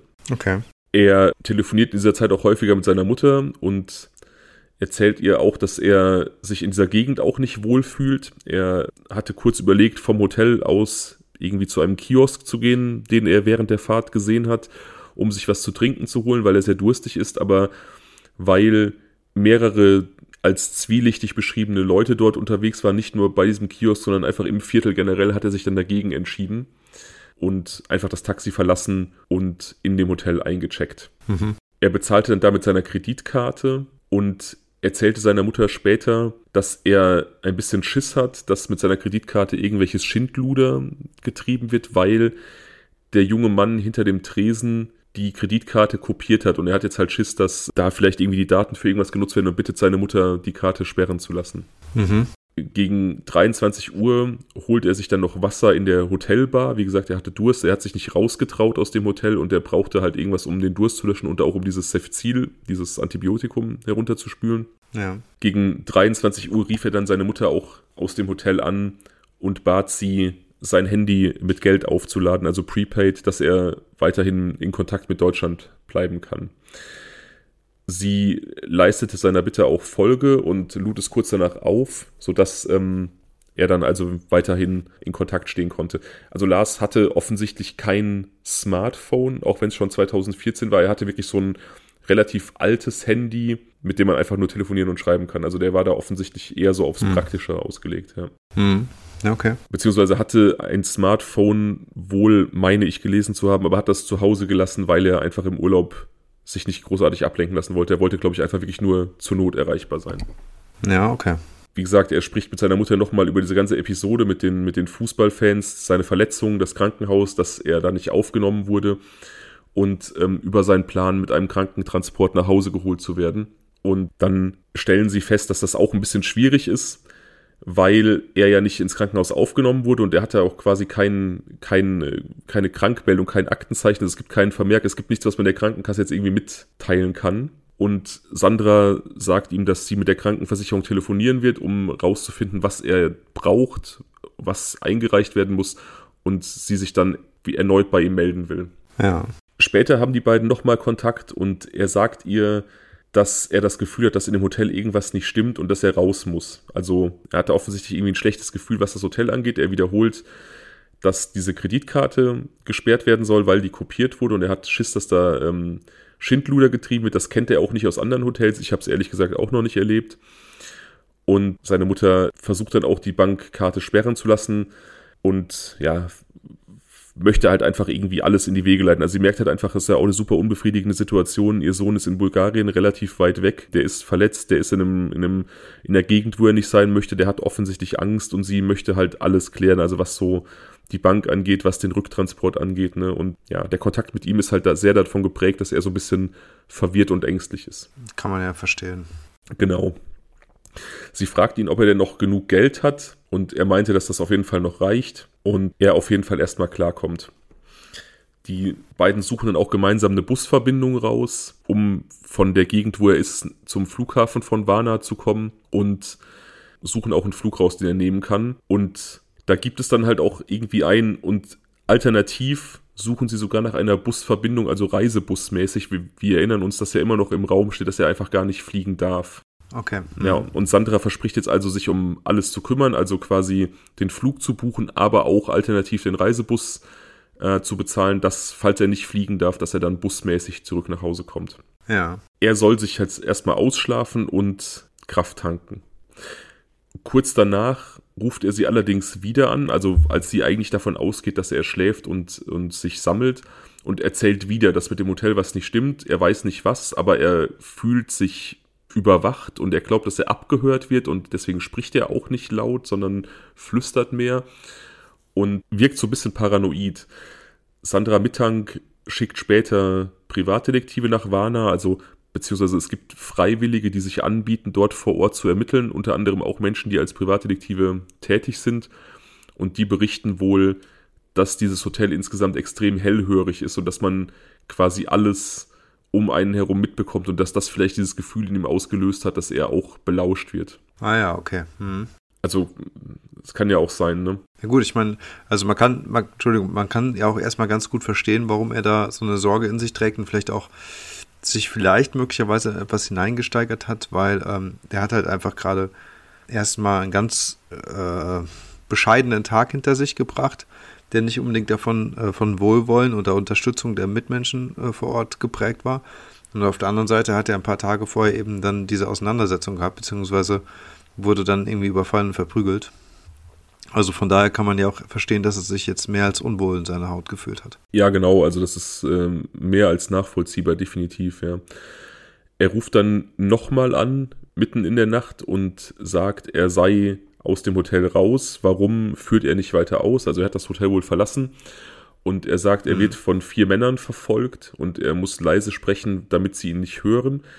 Und er muss aber während des Gesprächs auch aufpassen, weil er, Zitat, höher liegt, also quasi sich irgendwie so versteckt hat, dass er irgendwo liegt und Angst hat runterzufallen. Und ähm, das ist dann das letzte Mal, dass Sandra Mittag in der Nacht von ihrem Sohn hört. Also auch total beängstigend natürlich für sie. Natürlich, ja. Nachts wiederum bekommt sie dann SMS von ihm.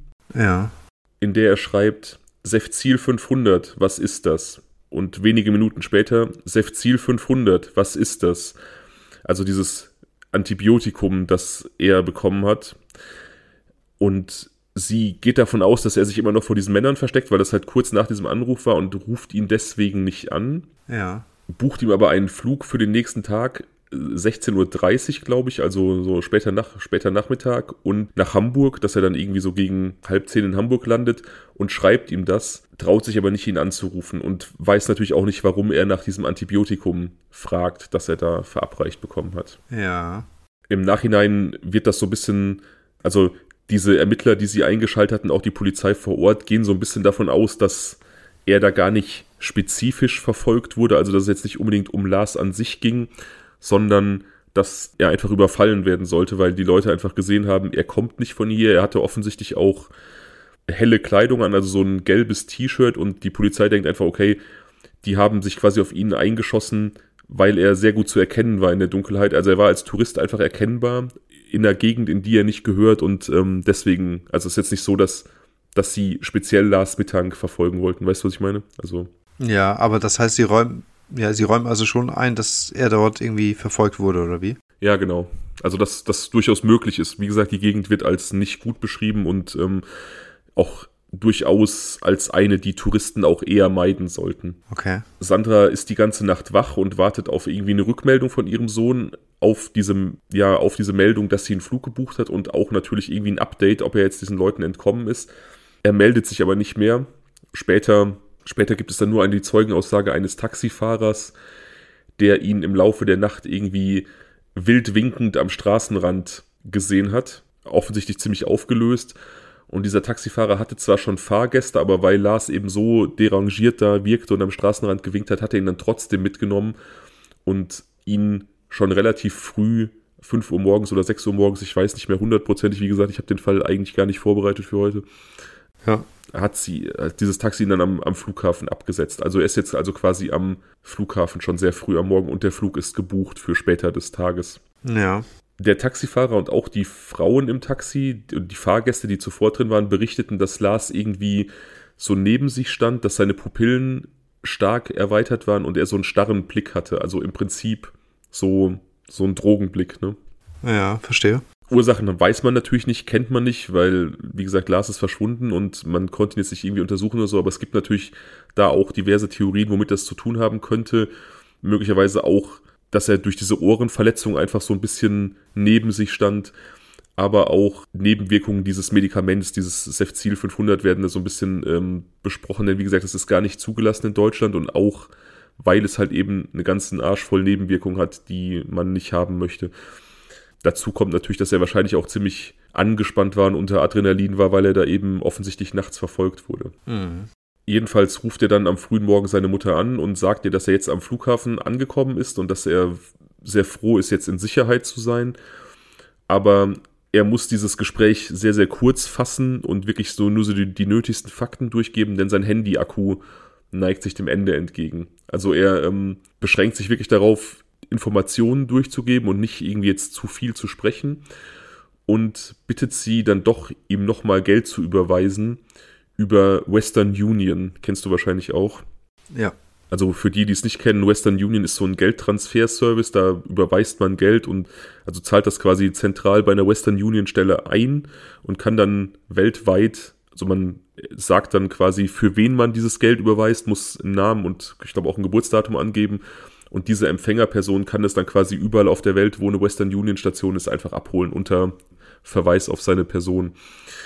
Und Weder Lars noch Sandra kannten dieses Western Union Verfahren, aber Lars sagt ihr, dass er einen äh, Mann aus Deutschland am Flughafen kennengelernt hat, der ihn davon erzählt hat und ähm, erklärt es jetzt Sandra, sodass sie Geld überweisen kann. Das ist auch so ein Ding, was sie immer anführt, weil, wie gesagt, der Taxifahrer und die Fahrgäste sagen, dass er so sehr neben sich stand und seine Augen so starr und geweitet gewirkt haben, aber sie sagt, als sie mit ihm telefoniert hat, war das Gespräch sehr klar und strukturiert. Er hat sich, wie gesagt, darauf beschränkt, die Fakten durchzugeben und er konnte ihr dieses Western Union Verfahren, obwohl sie keine Ahnung davon hatte, als sehr genau erklären, sodass sie dann auch Geld überweisen konnte. Also sie sagt, er kann gar nicht so neben sich gestanden haben, weil er eben im Zuge dieses Telefonats so klar war. Ja, verstehe. Verstehst du, ja. Kann das, kann das vielleicht einfach sein, dass er einfach nur übernächtigt war? Also ich meine. Ja, übernächtigt wird er hundertprozentig ja. gewesen sein, ja. Ja, genau. Also von daher finde ich, wenn der jetzt vorher irgendwie äh, während der Taxifahrt so ein bisschen daneben wirkte oder so, ist es ja auch alles erstmal nachvollziehbar.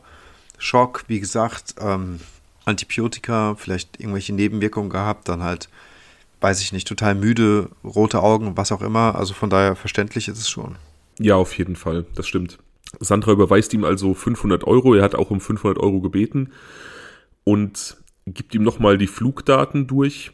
Äh, die hat sie ihm ja auch schon per SMS geschickt und weist ihn nochmal darauf hin, er soll sich doch bitte handschriftlich notieren, da ja sein Handy ähm, offensichtlich der Akku kurz zur Neige geht, damit er dann einfach die Daten im Blick hat. Und äh, er soll bitte auch nochmal einen Arzt besuchen, da vor Ort. Ja das ist dann so dieser Kontakt quasi. In Foren habe ich gelesen, es gibt ja so True Crime Foren, da haben Leute geschrieben, dass die denken, dass diese Summe 500 Euro, dass das zu viel ist, wenn man überlegt, dass er ja eigentlich nur am selben Tag wieder zurückfliegt. Warum wollte er 500 Euro haben? Das stimmt. Da kam dann oft die Theorie auf, dass er vielleicht irgendwie vor Ort erpresst wurde, dass jemand 500 Euro von ihm haben wollte. Keine Ahnung. Ich glaube persönlich, dass er einfach super auf der sicheren Seite sein wollte und dass er auch irgendwie, wie gesagt, am Flughafen nochmal zum Arzt gehen wollte und einfach auf der sicheren Seite sein wollte, da dann auch genug Geld zu haben, falls es mit der Auslandskrankenversicherung irgendwelche Probleme gibt. Ne? Wie gesagt, im Krankenhaus, wo er abgewiesen wurde, musste er trotzdem 60 Euro umgerechnet bezahlen. Also vielleicht hat er einfach gedacht, es ist besser, Bargeld zu haben. Ja, das denke ich mir auch. Er, wie gesagt, ähm, sie weist ihn auch nochmal darauf hin, den Flughafenarzt zu besuchen und abklären zu lassen, ob er überhaupt in der Lage ist zu fliegen. Und er sagt, dass er sich im, im äh, Flughafen-Badezimmer, also äh, auf so einer öffentlichen Toilette irgendwie frisch machen und dann zum Arzt gehen möchte. Er ist dann natürlich so ein bisschen entmutigt, weil er im Krankenhaus abgewiesen wurde, aber sie spricht ihm dann auch nochmal Mut zu und sagt ihm, dass er das doch bitte tun soll. Ja. Nach dem Gespräch macht sie dann, wie gesagt, die Überweisung fertig und kümmert sich um alles. Es gibt dann nochmal einen Anruf von Lars, wo sie aber einfach ihn nicht reden hört, sondern nur ein Plätschern in der Leitung hört, also so Wasserplätschern und geht davon aus, dass er höchstwahrscheinlich gerade eben dabei ist, sich frisch zu machen und vielleicht einen Taschenanruf, also quasi aus Versehen hm. Wahlwiederholung gewählt hat und sie nochmal angerufen hat, während er gerade dabei war, sich irgendwie frisch zu machen. Das ist so hm. das letzte, das ist das letzte, die letzte Interaktion zwischen den beiden. Also sie versucht danach nochmal ihn anzurufen, er nimmt aber nicht ab, also das, er hört dann nichts mehr. Wir können allerdings. Wann ist das um wie viel Uhr ungefähr? Das ist so, ich meine so gegen 8 Uhr morgens. Also relativ okay. früh am Morgen. Mhm. Ich weiß es nicht ganz ja. genau. Ich weiß aber, dass um 9 Uhr morgens Lars das Sprechzimmer ähm, des Arztes betritt. Also man kann Teile von, von Lars Weg am Flughafen in Varna über die Überwachungskameras halt nachvollziehen.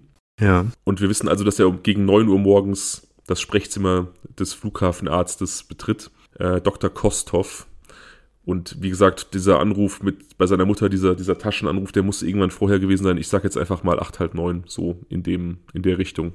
Was sagt dann der äh, Dr. Kosthoff so zu seinem Gespräch mit Lars? Ja, da gibt's, ähm, der sagt mehrere Dinge, der widerspricht sich auch zwischendurch selber mal, aber eins nach dem anderen. Also, okay, sorry. Zuerst muss Lars eine Zeit lang warten, dann kommt er rein zum Arzt und ähm, der nimmt dann einfach seine Personalien auf und äh, auch die Auslandskrankenversicherung, verabreicht ihm einfach random irgendwelche Ohrentropfen, misst seine Temperatur, er hat kein Fieber, also er ist irgendwie ähm, auf, trotz dieser, dieser, also manchmal reagiert der Körper ja mit, mit Fiebrigkeit auch auf solche Verletzungszustände, aber Lars hat offensichtlich kein Fieber. Der Arzt möchte ihm dann weitere Tabletten, weitere Antibiotika geben. Lars weigert sich aber, die zu nehmen und hat wahrscheinlich da so ein bisschen drauf verwiesen, dass er schlechte Erfahrungen mit den bereits verabreichten Medikamenten hat, oder das wird zumindest spekuliert, dass er die deswegen nicht nehmen wollte, weil dieses Cefzil bei ihm halt irgendwie komisch angeschlagen hat. Ähm, mhm. er, ver er verweigert jedenfalls die Medikation, die der Arzt ihm geben möchte. Und der Arzt gibt Lars grünes Licht für den Heimflug. Er sagt, die Verletzung sei nicht so schlimm. Er kann fliegen, er muss allerdings ein Dokument unterschreiben, dass er quasi ein erhöhtes Risiko hat und dass ihm das auch bewusst ist, sodass da irgendwie ähm, die Fluglinie nicht belangt werden kann, wenn da irgendein Schaden an seinem Ohr auftritt. Ja. Das unterschreibt er auch und sagt dann, dass er nochmal auf Toilette muss und ja, taucht dann quasi nicht mehr auf. Also verabschiedet sich quasi von dem Arzt und sagt, dass er nochmal austreten muss, kehrt aber nicht mehr zurück. Hat aber auch alles bekommen vom Arzt, ja? Der hat diesen Zettel dann auch schon mitgenommen oder wie ist das? Ja, genau. Also, ähm, beziehungsweise das hat das Dokument unterschrieben, das lag dann noch beim Arzt, er hat es nicht mitgenommen. Ähm, die Medikamente hat er ja sowieso abgelehnt. Ja. Ja, dann ist er halt quasi verschwunden. Der Arzt wartet dann noch auf ihn, er kommt aber nicht zurück. Ja. Und es gibt dann diese Überraschung, Über, Überraschungsvideos, diese Überwachungsvideos, wie gesagt, die ich angesprochen habe, da sieht man, dass Lars zu diesem Zeitpunkt, als er dieses, dieses Sprechzimmer von diesem Doktor verlassen hat, also so gegen halb zehn, Viertel vor zehn, irgendwie total schnell und panisch durch den Flughafen rennt, den Flughafen verlässt und über so einen Zaun im Außenbereich springt und abhaut. Also ganz. Total seltsam alles. Also wirklich, als, als ob der unter Drogen stehen würde, ne? Ja, genau.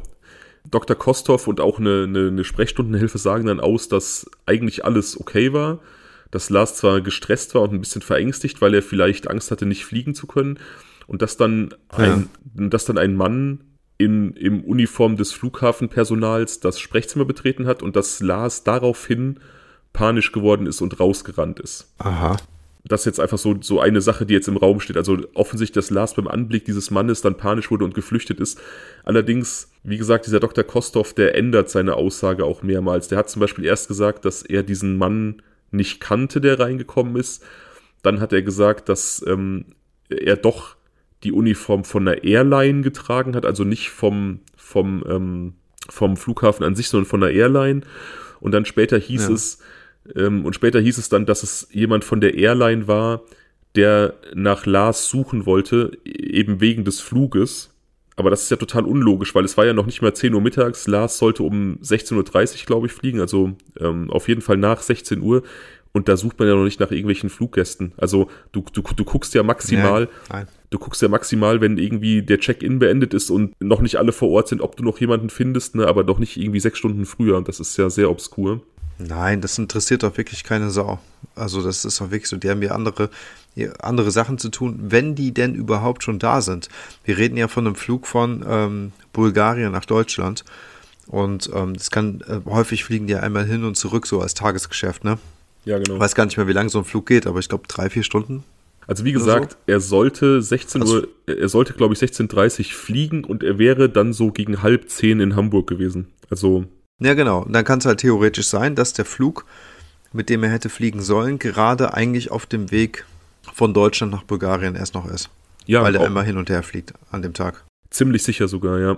ja. Und, und so ist diese, diese, diese Theorie bzw. diese Aussage, dass da einfach schon Bordpersonal oder Airline-Personal nach Lars gesucht hat, ist ja ähm, wirklich totaler Humbug. Letztlich, ja. letztlich jedenfalls baut er wohl auch noch verschiedene andere Widersprüche in seine Aussagen ein, die ich jetzt nicht wiedergeben kann. Also es ist jetzt so, dass Sandra Mittank sich einen bulgarischen Anwalt genommen hat, um Einsicht in die, in die diversen Akten zu nehmen. Und ähm, der hat eben darauf hingewiesen, dass es da verschiedene Widersprüche gibt, aber die sind zumindest nicht so weit öffentlich geworden, dass ich davon wüsste. Aber es, ich, ich weiß, dass, dass die Aussagen dieses Arztes offensichtlich ähm, sehr, sehr widersprüchlich waren. Ja, und Wie das gesagt, ist, Entschuldige, dass ich kurz nochmal unterbreche, dieser Arzt, ähm, wo ist der genau lokalisiert? Ist er jetzt im, im Krankenhaus? Nee, also, Entschuldigung, im, im Flughafen? Im Flughafen, ja, genau, im Flughafen. Okay, ja. Hm, ja. Okay. Ja, also die, die letzte Version dieses Arztes ist also, dass das einfach ein, ein random Mitarbeiter war, den er aber auch nicht kennt, den er nicht erkannt hat. Als dann irgendwie deutsche Ermittler auch vor Ort sind, wird denen dann auch irgendwer vorgesetzt, irgendein äh, random Mann und es wird gesagt, er war der ominöse Mitarbeiter, der nach Lars gesucht hat.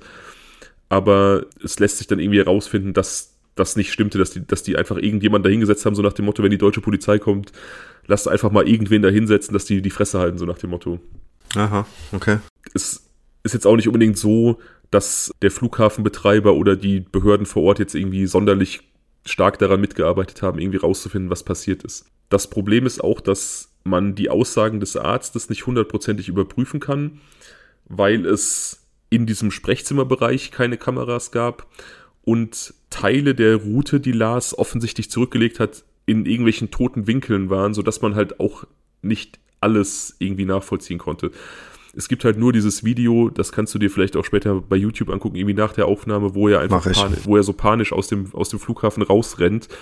Einfach wie jemand, der verfolgt wird, der einen Geist gesehen hat, weißt du, so richtig. Ähm ich, ich mache das direkt mal, ehrlich gesagt. Das ist jetzt auch Premiere, dass ich sowas live mache, aber es interessiert mich jetzt so sehr. Also er trägt ein gelbes Shirt, ja, ja, das sieht man, dass er da rausrennt. Aber in einem Affenzahn, in einem Affenzahn richtig spurt, ne? Er hatte dieses gelbe Shirt ja nachts an. Das, das war ja so auch als Grund dafür, dass er verfolgt wurde, genannt worden, dass er eben so ein Shirt getragen hat, das eine Verfolgung in der Nacht möglich macht. Also er hat sich da nicht mehr umgezogen. Und genau, er rennt richtig wie so ein Besessener. Läuft aber die letzten Meter dann auch aus, dann geht er schnell, dann verlässt er das Flughafengebiet, geht dann hinten links um eine Ecke, man sieht noch ein gelbes Shirt es ist, wird immer kleiner. Okay, jetzt ist wieder eine Kameraperspektive von vorher zu sehen, wie er am Terminal ankam mit so einer Reisetasche, einem Rucksack am Rücken, schwarze äh, Shorts, gelbes Shirt, wie gesagt, Sneakers. Wirkt beim Ankommen noch relativ normal. Also ich kommentiere jetzt quasi das, was ich sehe. Die haben jetzt ähm, dieses Ankommen nochmal zwischengeschnitten. Was ich aber krass finde, ist, dass dieses also es gibt eine Kameraperspektive von dieser Halle, die erstmal zeigt, wie er angekommen ist und dann eben auch diese zweite Perspektive, wie er da rausgerannt ist und dieses Rausrennen, das ist so ein richtiges Spurten. Das sieht richtig aus wie so ein Fußballerspurten mit einer Zielsetzung. Ja. ja. Und was er dann da draußen macht, also als ob er irgendwas vergessen hätte oder noch irgendwas holen wollte oder so. so ja. Also, weißt du, so sieht das für mich aus, als ob der, oh shit, als ob er irgendwas vergessen hätte und nochmal los müsste. Aber es macht überhaupt gar keinen Sinn, dass er, dass er in diesen riesen Bogen nochmal um, äh, um dieses Flughafengebiet dann nochmal drumherum läuft. Interessant ist auch, dass er in dieser Eingangssequenz, wie er gerade angekommen ist, für einen kurzen Moment mit einer Dame redet. Da wird er, glaube ich, angesprochen. Er dreht den Hals zu ihr rum, also er, er blickt sich um, sagt noch irgendwas und geht dann weiter geradeaus durch. Also zumindest gab es eine Kommunikation mit einer Dame. Was auf jeden Fall auch für eine Flucht spricht oder für ein fluchtartiges Verlassen des Flughafens, ist, dass er seine Reisetasche zurückgelassen hat, inklusive Ausweis und Handy. Also er hat das am Flughafen zurückgelassen, hatte quasi nur seinen, seinen Geldbeutel dabei in seiner, in seiner Hosentasche. Seine Mutter erstattet jetzt Vermisstenanzeige in Deutschland. Zufälligerweise, also die Kollegen von Lars aus diesem Kohlekraftwerk, bei dem er arbeitet, die, da spricht sich das natürlich rum, dass er in Bulgarien verschwunden ist. Und zufälligerweise befindet sich ein Mitarbeiter, ein Kollege von Lars, gerade in der Nähe von Varna im Urlaub. Der hat eine bulgarische Frau geheiratet und die sind bei ihrer Familie zu Besuch und die bieten sich jetzt an, dahin zu fahren und nachzuhören, weil sie ja auch die, die Landessprache spricht. Ja fahren dann zum Flughafen nach Varna, wollen dann da mit den Behörden sprechen, werden aber äh, abgewiesen. Also halt auch da schon, die geben sich da auch als Bekannte von ihm zu erkennen, aber werden halt abgewiesen. Also da ist dann auch schon die, die ähm, Kooperationsbereitschaft offensichtlich so gar nicht äh, da. Ne? Und das ist halt auch so ein roter Faden, der sich, der sich durch diesen ganzen Fall dann später ziehen wird. Also Sandra Mittank wie gesagt, nimmt sich einen bulgarischen Anwalt und die deutschen Behörden versuchen halt auch sich einzuschalten, aber da sind dann Teile der Überwachungsvideos angeblich äh, verschwunden oder nicht mehr zugänglich und keiner hat irgendwas gesehen und den Ermittlern, als sie dann da sind, wird dann halt irgendein Mann vorgesetzt, der sich als der Falsche heraussetzt. Der Arzt verstrickt sich in Widersprüche. Also es wird nicht wirklich viel dafür getan, von bulgarischer Seite eben dieses dieses Rätsel aufzulösen. Ja, verstehe. Ja, und das ist halt im, im Prinzip genau das, wo wir stehen. Seit diesen Videoaufnahmen gibt es halt keine Sichtung mehr und keinen Hinweis mehr darauf, wo er ist und was mit ihm passiert ist. Es gibt, wie gesagt, verschiedene Versuche seitens Sandra Mittank, dass sie ähm, dass sie vor Ort eben, dass Ermittler auf eigene Faust vor Ort äh, ermittelt haben. Man wollte Plakate aufhängen, Suchplakate mit seinem Gesicht, mit seinem Namen, wurde dann allerdings von der bulgarischen Polizei aufgefordert, die abzuhängen, angeblich aus Gründen des Umweltschutzes, was ich auch extrem dünn finde, also totaler Humbug. Da, da wird einfach offiziell diese Suche offenkundig torpediert. Ja, also kann mir keiner erzählen, dass man, dass man solche Suchplakate aus Umweltschutzgründen dann wieder abhängen muss. Ja. Ähm, und wie gesagt, die Behörden sind da auch generell nicht sonderlich kooperativ.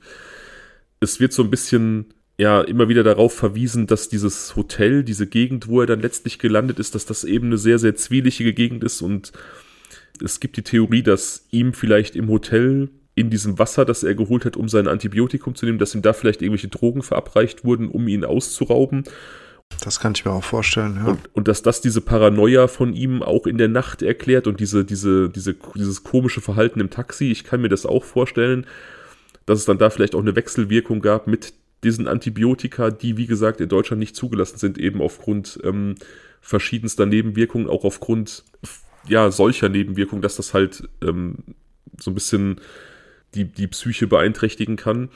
Und man kann halt auch feststellen, also die Tabletten werden halt auch gefunden in seiner Reisetasche und man kann auch feststellen, dass er zwei oder drei genommen haben muss. Also ich glaube, drei Stück haben gefehlt. Hat er genommen, okay. Ja, also, ja, oder die fehlen zumindest. Ne? Die sind nicht in diesem Blister, in diesem, in diesem Tablettenblister. Mhm. Also, das ist halt auch der Punkt, warum ich immer, oder warum ich am Anfang gesagt habe, für mich ist der Fall eigentlich relativ klar. Ich persönlich gehe da einfach von irgendeiner Psychose aus, ausgelöst möglicherweise durch eine Wechselwirkung aus dieser Verletzung und diesem Sefzil. Vielleicht hatte der schon vorher irgendwelche Probleme, die nicht bekannt waren. Es gibt ja einfach auch Menschen, die eine gewisse Anlage haben für psychotische Episoden. Vielleicht wurde ihm in diesem Hotel wirklich irgendwas ins Wasser getan, das halte ich durchaus für möglich. Aber ja. für mich liegt da so kein Verbrechen vor. Ich glaube, dass der, dass der wirklich einfach einen psychotischen Schub hatte und geflüchtet ist und dann vielleicht irgendwie ich weiß nicht, was dann passiert ist. Ich kann mir vorstellen, dass der irgendwie eine Zeit lang da so als Obdachloser gelebt hat, dass der vielleicht irgendwie Probleme hatte mit seinem Gedächtnis, irgendeine Form der Amnesie. Ich habe neulich, weil du jetzt vielleicht denkst, das klingt sehr weit hergeholt, ich habe neulich einen Bericht gesehen über einen Kanadier, der seine Heimat in Kanada verlassen hat, weil der einen Haftbefehl offen hatte wegen irgendeiner Kleinigkeit. Ja. Der dann quasi per Anhalter Kanada verlassen hat und dann unterwegs auch eine psychotische Episode hatte und mhm. verschwunden ist.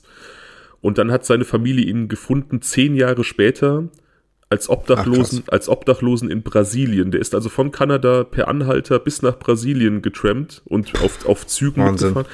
Der hatte nichts und der hat einfach zehn Jahre obdachlos gelebt auf, in dieser Zeit und hat aber auch sein vorheriges Leben vergessen aufgrund dieser psychotischen Episode. Und sowas kann ich mir in diesem Fall hier auch vorstellen. Ich weiß nicht, ob Lars noch lebt oder ob der gestorben ist mittlerweile, aber ich kann mir vorstellen, dass der, warum auch immer, so eine Episode hatte und irgendwo seine Existenz vergessen hat und irgendwo vielleicht obdachlos lebt. Ähm, also ganz kurz, diese Aufnahmen von dieser Überwachungskamera des Flughafens sind die letzten Bilder und auch Hinweise auf seinen Verbleib. Es gab jetzt danach keine Sichtungen mehr. Nee, es, es gab wie so oft in solchen Fällen vermeintliche Sichtungen oder irgendwelche Hinweise, die sich aber allesamt als falsch herausgestellt haben. Es wurde keine, ja. es wurde keine Leiche gefunden. Und ich meine tatsächlich auch, dass dieser Fall von diesem Kanadier, den ich gerade geschildert habe, dass der auch so ein bisschen, dass es da auch erst hieß, das könnte Lars sein, weil der dem relativ ähnlich sieht. Also dass das ähm, als dieser Mann total verwahrlost in Brasilien gefunden wurde, dass und, und nach seiner Identität geforscht wurde, dass dann Sandra Mittag erst Hoffnung hatte, das könnte Lars sein. Ah, du, ich glaube, dann habe ich das gerade in so einem Videoausschnitt noch gesehen. War das so ein Mann mit so langen blonden Vollbart, Haaren, langen Vollbart. Haare, der auf so einer Liege. Ja, ja. Dann habe ich das gerade noch irgendwie gesehen. Ähm, also ich finde es irgendwie krass, dass man vorher von ihm halt so genau so viele Hinweise hatte, dass äh, man seinen Weg zum Flughafen recht gut nachvollziehen konnte. Dadurch allein, dass ähm, es halt diese verschiedenen Aussagen gab. Und ähm, aber jetzt hier spurlos verschwunden ist und nichts mehr wirklich Handfestes mehr rübergekommen ist. Das finde ich ehrlich gesagt ein bisschen seltsam tatsächlich, weil man doch meinen könnte, dass wenn er dort hergerannt ist, man sieht es ja auch in dieser Szene, wie er dann rausrennt aus dem Flughafen, ähm, wie, wie erschrocken die Leute auch sind. Weißt du, ja. wenn da jemand herrennt und so ein bisschen, wie auch immer was, das fällt ja auf. Auch wenn es hinter dem Flughafen passiert, irgendwann kommen ja wieder Menschen. Und das mhm. ist etwas, was mich so ein bisschen verwundert. Und ich finde alles auch verwunderlich, dass, ähm, ich weiß nicht, ob du was, ich glaube, du hast nichts dazu gesagt, aber diese ganze Gegend drumherum, um den Flughafen herum, häufig sind ja Flughafenhäfen ja auch so ein bisschen ähm, abgelegen. Ja. Ähm, ob da äh, irgendwelche Suchmaßnahmen erfolgt sind. Also vielleicht ist er da irgendwie ins Land gezogen, vielleicht ist da erstmal äh, nur Natur und äh, Wälder und keine Ahnung was, wo man hätte suchen können. Also dieser Flughafen ist offensichtlich auch eher abgelegen. Und man sieht hier auch, ja. ich, weiß, ich weiß gar nicht, was für ein Video du jetzt gesehen hast. Es gibt auf jeden Fall ein Video, da sieht man, dass er über so einen Zaun klettert und dann in so eine Art Feld läuft. Ja, das habe ich jetzt nicht mehr gesehen mit dem Zaun. Ja, und ich, wenn ich mich richtig erinnere, sieht man im Hintergrund einfach nur so, also da, dass da einfach dieses Feld relativ weitläufig ist und im Hintergrund ist dann so, so, so zeichnen sich so Berge am Horizont ab. Hm. Ich kann gar nicht sagen, wie intensiv da gesucht wurde, ehrlich gesagt. Weil auch, wie gesagt, die Behörden ja eben nicht sonderlich kooperativ waren. Also da wurde angeblich geguckt und es wurde nach ihm gesucht und man hat auch die Augen offen gehalten, bla bla bla. Es gab auch irgendwelche bulgarischen Fernsehsendungen, wo er thematisiert wurde. Aber ich kann mir auch vorstellen, dass die Suche relativ oberflächlich war. Und wie gesagt, man hat ja sowohl offizielle deutsche behördliche Suchversuche als auch eben die privat organisierten Suchversuche untergraben. Insofern, mhm. insofern kann ich mir vorstellen, dass da ja eben die Suchbemühungen nicht so waren, wie sie hätten sein sollen. Mhm. Vermutlich, ja, vermutlich. Aber verstehst du meinen Punkt, warum ich anfangs gesagt habe, das ist so ein Fall, mit dem ich mich immer so ein bisschen schwer tue, weil aus meiner Sicht hier kein Verbrechen vorliegt oder mir fehlt so ein bisschen der Hinweis darauf. Es, es, es kann natürlich sein und klar, wenn, wenn man ihm in diesem Hotel irgendwas in sein, in sein Wasser gemischt hat, um ihn auszurauben, das ist natürlich auch ein Verbrechen, ne? aber ich, ich glaube, dass sein Verschwinden an sich eher so eine Verkettung von mh, hm, ja, verschiedenen, verschiedenen Zuständen ist, einfach in denen er sich befunden hat. Weiß ich nicht. Also ich weiß nicht, ob man das so sagen kann. Ähm, ich finde halt, es genauso schlüssig auch zu sagen, dass es vielleicht doch irgendwas, ähm, dass es irgendeine Bedrohung gegeben hat, aufgrund der Tatsache eben, dass er diese Auseinandersetzung Tage vorher hatte, aufgrund der Tatsache, dass er da in diesem in dieser schlechten Gegend untergebracht wurde und es dann irgendwie geschafft hat, von dort wegzukommen. Möglicherweise wurde er verfolgt, wobei ich das ehrlich gesagt mir kaum vorstellen kann, weil mh, hm, ich glaube, es wäre die Mühe nicht wert gewesen, so einen einfachen Touristen jetzt aus der Gegend bis zum Flughafen zu verfolgen, um ihn sich dann zu packen. Weißt du? Ähm, hm. Ich glaube, dafür war er auch einfach zu normal, ein zu normaler Mensch. Bei ihm konnte man jetzt nicht, wer weiß, was holen. Und ähm, zumindest hat er diesen Eindruck nicht unbedingt ähm, hinterlassen. Von daher ähm, finde ich durchaus beide Perspektiven sinnvoll. Also kann, man kann durchaus auf der einen Seite sagen, dass es dass er da gewisse Konflikte hatte und auf der anderen Seite könnte man auch sagen, okay, es war vielleicht eine Psychose, ausgelöst durch diese ähm, Antibiotika. Aber diese Antibiotika nehmen ja auch andere Menschen in Bulgarien vermeintlich. Also von daher weiß ich nicht, warum er dann so krass drauf angesprungen sein könnte. Naja, es sei denn, er hatte wirklich was im, es sei denn, er hatte wirklich was im Glas, ne? Also bei dem Wasser, was man ihm da verkauft hat. Naja, ich meine, dass das ähm, er irgendwelche Nebenwirkungen gezeigt hat, das ist ja nicht ausgeschlossen. Ne? Ich meine, das, das, die Wahrscheinlichkeit ist halt gering und er ist dann halt jemand gewesen, der darauf nicht gut reagiert hat. Vielleicht, wie gesagt, auch in Verbindung mit seiner Verletzung. Vielleicht hatte er ja auch irgendeine Disposition, das weiß man ja nicht. Hm. Wie gesagt, es ist. Ich, ich finde den Fall natürlich an sich spannend. Das ist ja keine Frage, ne? Das, der bietet ja auch einige Dinge, die, die irgendwie spannend sind. Diese, dieses Verprügeln, was einfach so total sinnlos erscheint. Dann diese, diese Dramatik aufgrund der Tatsache, dass er wegen dieser gar nicht so schlimmen Verletzung erst nicht fliegen kann, obwohl der Flughafenarzt ihm dann doch grünes Licht gibt.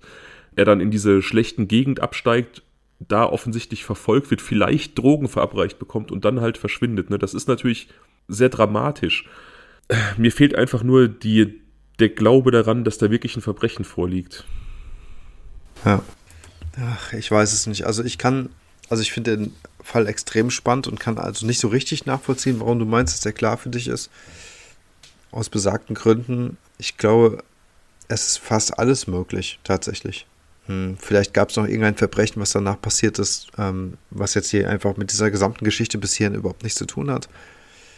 Das sich dann quasi zufällig ereignet hat.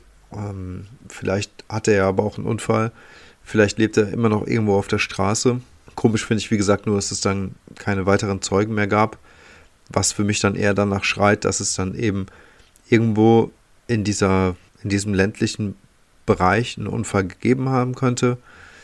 Und er möglicherweise, weiß ich nicht, vielleicht ist er, ich weiß ja nicht, wie das genauso ländlich jetzt dort aussieht. Ne? Möglicherweise gab es ja da eine Möglichkeit, dass er irgendwie doch in irgendeine Grube gefallen ist oder in einem Gebüsch oder wie auch immer irgendwo runtergestürzt, sodass er einfach nicht gefunden werden konnte. Mhm. Ähm, ja, oder eben es äh, gab dann doch noch eine Auseinandersetzung mit anderen Menschen. Das kann natürlich sein. Und wie gesagt, ich sehe diese Möglichkeit, dass er vielleicht irgendwo obdachlos lebt oder ähm, vielleicht auch mit einem gewissen Vergessen seiner alten Identität und es kann natürlich auch sein, dass es dann da in dem Kontext auch irgendwelche Auseinandersetzungen gab und er vielleicht auch verstorben ist. Ich meine, Gewalt in diesen Milieus auf der Straße oder in diesen Elendsmilieus, das ist ja auch keine Seltenheit. Nee, genau. Also das ist auf jeden Fall möglich und ähm, man muss den Menschen ja noch nicht mal was ganz Schlimmes unterstellen, aber vielleicht ist es doch etwas gewesen. Er hatte nur einfach nichts bei sich. Also du hast ja eben gesagt, er hatte sein Handy und seine Tasche und so weiter, das hatte er eben alles am Flughafen gelassen und mhm. er ist einfach quasi nur in seiner Kleidung losgerannt, richtig? Er hatte die Kleidung, die er am Körper trug und seinen Geldbeutel mit 500 Euro. Okay, den Geldbeutel hat er mit dabei. Gut, das könnte ja natürlich ein Raubgrund gewesen sein für manche den, Leute. Genau, den hatte er bei sich. Was er zurückgelassen hat, war eben sein Rucksack ähm, mit, mit seinen Klamotten, Reisepass, ähm, also Ausweisdokumente die Medikamente, so Dinge. Ne? Aber er hatte seinen Geldbeutel und die Klamotten, die er am Leib getragen hat, bei sich. Ja, ich sehe mir gerade ein Video an von diesem, äh, von dieser Landschaft hinter dem Flughafen. Man sieht also so einen, äh, ich schätze mal so zwei Meter hohen ähm, Maschendrahtzaun bzw. Stacheldrahtzaun. Oben ist ja so abgekippt, typisch eigentlich so, wie man es äh, aus irgendwelchen Flüchtlingslagern oder sowas kennt oder aus Gefängnissen. Dann eben äh, dreifach gespanntes, ge gespannter Drachel, äh, Stacheldraht. Und dahinter hat man erstmal so Feld mit Gebüschen.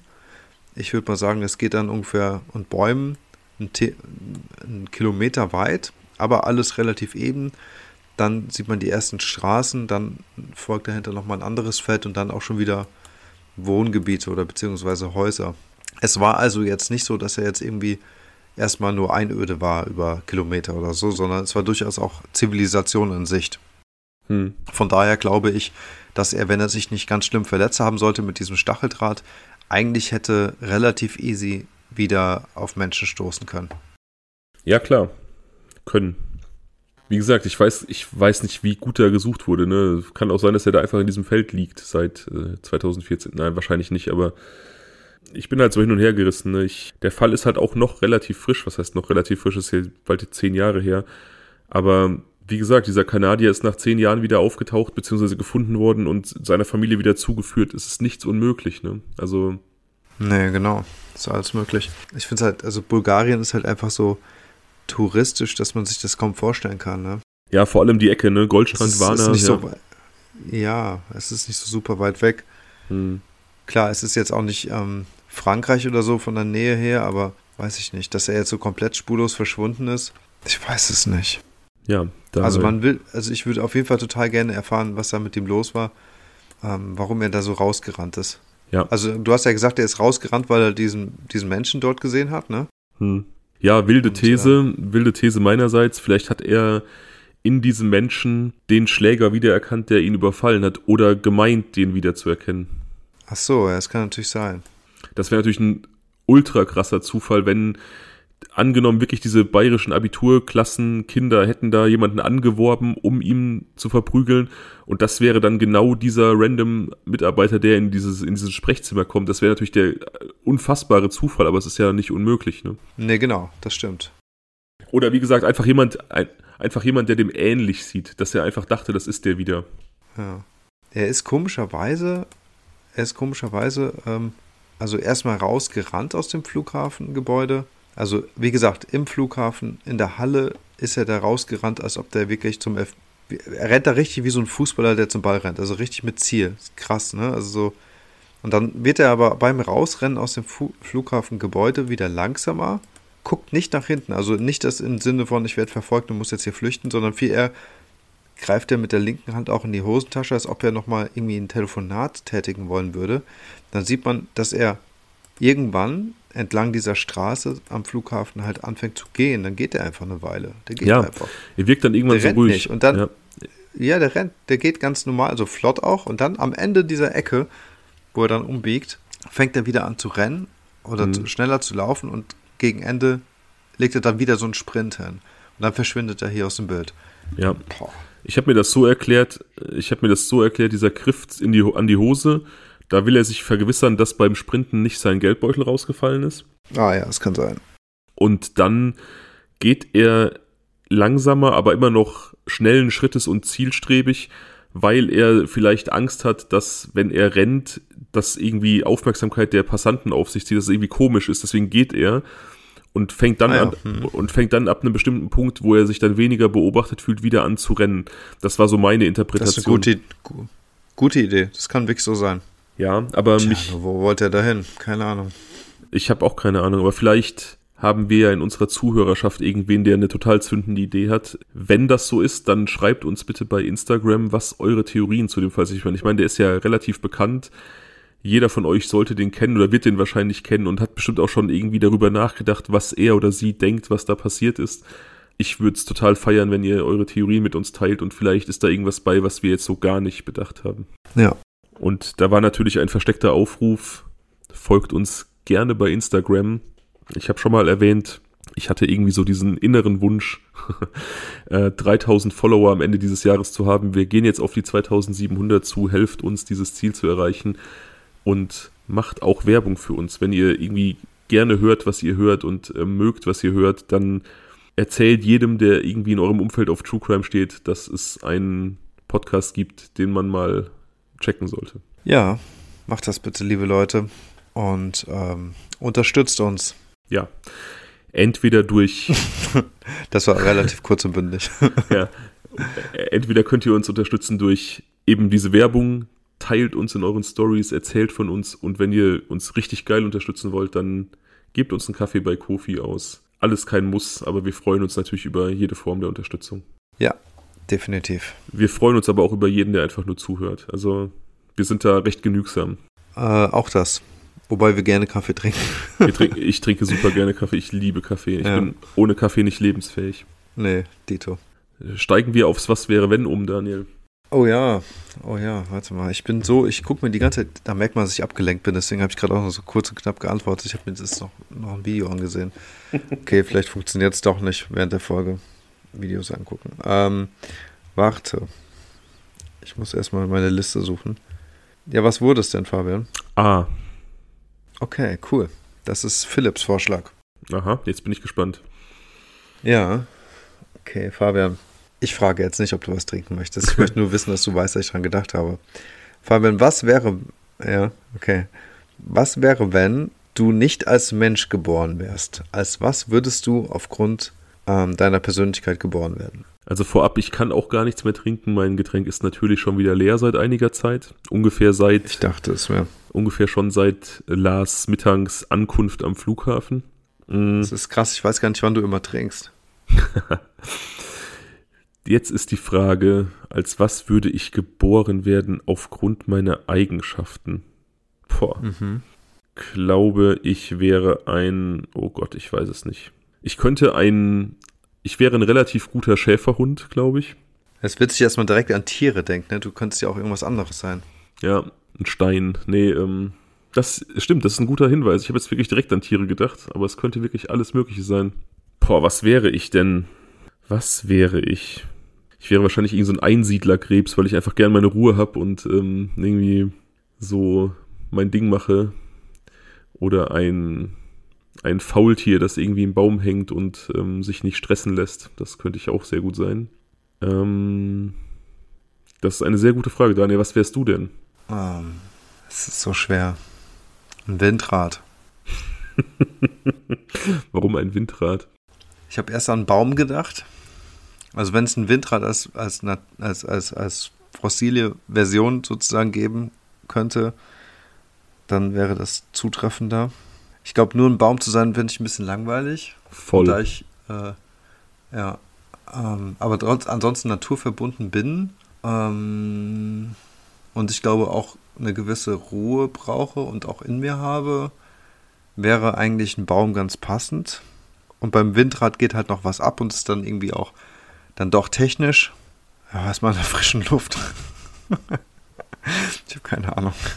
Ich sage jetzt einfach mal ein Windrad, komme aber eigentlich vom Baum. Hm. Ein Windrad. Ich wollte Baum. auch kein, ich wollte, ich wollte jetzt, ich wollte jetzt auch kein Tier nennen. Also deswegen. Ich habe wirklich keine Ahnung. Ich bin, es ist heute wirklich auch zu spät und ich bin zu unkreativ. Ich kann wirklich nur an Tiere denken und da gibt es einfach so vieles. Ich, ähm, ja, weiß ich nicht. Ich glaube, du, du wärst entweder ein Gewürzamerikaner oder Gewür Nunchaku oder irgendwie sowas. Also ein Gewürzamerikaner, ja, das ist ja, also so Gewürzkuchen, das ist ja total eklig. Also das ist, das ist quasi Gebäcklakritze, das geht gar nicht. Isst du sowas nicht? Ich dachte, du isst die. Nee, Gewürzkuchen mag ich tatsächlich nicht so gerne. Ich mag Amerikaner, ich ah, okay. liebe Amerikaner, aber nur die mit Schokoklasur und ich bin immer so traurig, dass es die bei Bäckern eigentlich fast gar nicht mehr gibt. Man sieht die fast gar nicht mehr so. In meiner Kindheit waren die überall und jetzt gibt's sie nicht mehr. Ja, pass auf, du wärst quasi so eine Art wie der Marshmallow Man von äh, Ghostbusters, nur als Amerikaner und nicht so groß und aber tätowiert. Das, okay, ja geil, so damit, ja, damit kann ich sehr gut leben. Das ist ein, ein das klingt gut, ja. Ja, und wenn du an einem Windrad vorbeikommst, dann grüß mal. Boah, okay. Oh Mann. Das war, glaube ich, das sinnloseste Ende, das wir jemals in einer Folge hatten. Aber hallo. Ähm, haust du noch drei neue raus? Ja, ich überlege noch, das sind so alte. Ich hatte aber, ah, warte mal. Wenn du dich ah. erstmal, wenn du dich erstmal sammeln musst und ähm, das beim nächsten Mal machen willst, dann ist das auch okay. Nö. Okay, ich habe nämlich gerade äh, euch noch einen, den habe ich noch nicht aufgeschrieben, den mache ich jetzt nämlich, den haue ich mit dazu und dann äh, nehme ich noch zwei alte dabei. Okay. Okay, ich, du kannst dich gerne äh, ausloggen. Ich bin raus. Okay, bist du raus, Fabian? Fabian ist raus. Okay, fangen wir an mit A. Was wäre, wenn du die Vita einer Person deiner Wahl auf dein Leben übertragen könntest? Welche Person wäre das? B. Was wäre, wenn du eine Hauptrolle in der Serie Sturm der Liebe erhalten würdest? Ich muss dazu sagen, ich habe gar keine Ahnung, ob es diese Serie noch gibt, Leute, aber also so eine Soap halt, auf jeden Fall. Wir nehmen jetzt mal Sturm der Liebe. Und ähm, das dritte, was ich noch nicht aufgeschrieben habe, aber sinngemäß ist das so viel wie, was wäre, wenn du ähm, wiedergeboren wirst und du dir aussuchen dürftest, in welchem Jahrzehnt das wäre? Würdest du wieder dein Geburtsjahr nehmen oder würdest du es jetzt irgendwie nach links oder rechts ein bisschen schieben? Sagen wir mal unter der Prämisse, dass ähm, all deine Liebsten auch mit dabei wären. Genau. Also in diesem Sinne rufe ich Fabian mal wieder zurück und freue mich auf eure Abstimmung. Ähm, wartet. Ich bin super gespannt, was du rausgehauen hast.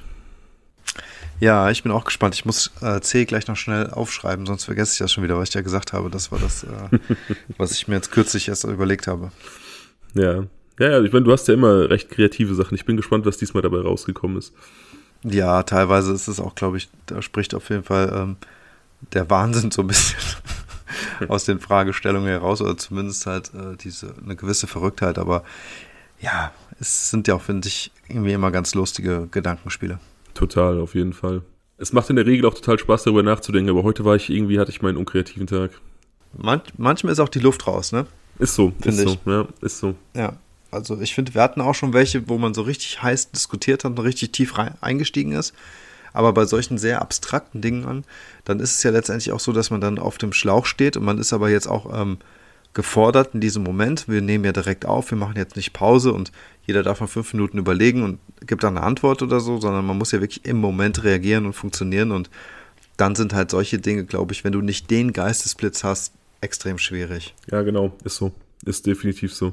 Naja, es war auf jeden Fall wieder eine schöne Aufnahme. Du hast auf jeden Fall, ja, mich nicht zum Umdenken gebracht, aber vielleicht so ein bisschen Zweifel geweckt, dass vielleicht meine meine, mein absolutes Beharren darauf, dass es da kein Verbrechen gab und dass es eine Psychose war oder so, ähm, dass ich das vielleicht ein bisschen hinterfrage. Also selbst wenn es eine Psychose war, ist der Fall ja total spannend, weil wir nicht wissen, was danach mit Lars passiert ist. Genau, ja. Und ähm, ich bin total froh, dass wir diesen Fall gemacht haben, weil ich den halt echt sehr spannend finde. Einmal mehr, ja, sehr traurig bin und auch sehr unbefriedigt, weil man einfach nicht weiß, wie es jetzt hier genau ähm, weitergegangen ist und man hat so, ich finde, so, so viel Mit, Mitgefühl für die Person. Ne? Also ich muss an den, ähm, wie heißt der denn, Sergei, sag mal schnell. Sergei Enz. Enz denken, den wir auch hatten. Der Fall erinnert mich extrem daran, auch weil es halt so eine Urlaubssituation war, weil es der Tag der Abreise war. Klar, bei ihm jetzt irgendwie diese medizinische Verlängerung notgedrungen, aber es ist schon ähnlich, ne? Ja, auf jeden Fall. Es gibt gewisse Parallelen. Definitiv, ja. Wie gesagt, ich möchte auch ganz kurz noch anmerken, ich will jetzt hier gar nicht, ähm, das ist jetzt gar nicht auch irgendwie respektlos von mir Lars Mittag gegenüber gemeint, dass ich da auf eine Psychose spekuliere. Aber ich kann mir halt eben vorstellen, dass diese Situation, Schlafentzug, Stress, die Verletzung, das Medikament, vielleicht Drogen im, im Glas, dass das einfach sowas ausgelöst hat. Ne? Man, also ich will nicht unterstellen, dass das jemand war, der generell irgendwie problembelastend ist. Das wollte ich kurz noch anmerken. Nee, ach nee, überhaupt nicht. Das hast du auch nicht. Also ich glaube, es ist wirklich klar rübergekommen, dass es, wenn wir darüber sprechen, dann irgendwie eine seltsame Kombination dieses Antibiotikums und einer möglichen Zumischung seines Getränks war. Also ja.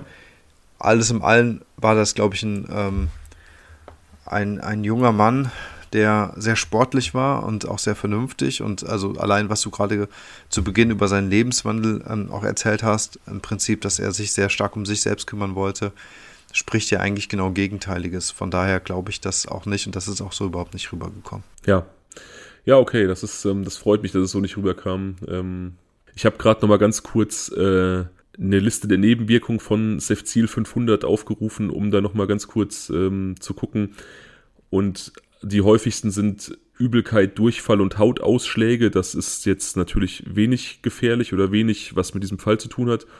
Aber es kommt auch zu Störungen am Nervensystem. Also das ist dann so ein bisschen dieses, äh, vielleicht auch damit sein komisches Verhalten in diesem Taxi wiederum erklärbar. Ne? Und wie gesagt, es kann auch oder es gibt auch diesen Link, der wird vermutet, dass es halt Psychosen fördern kann, ja.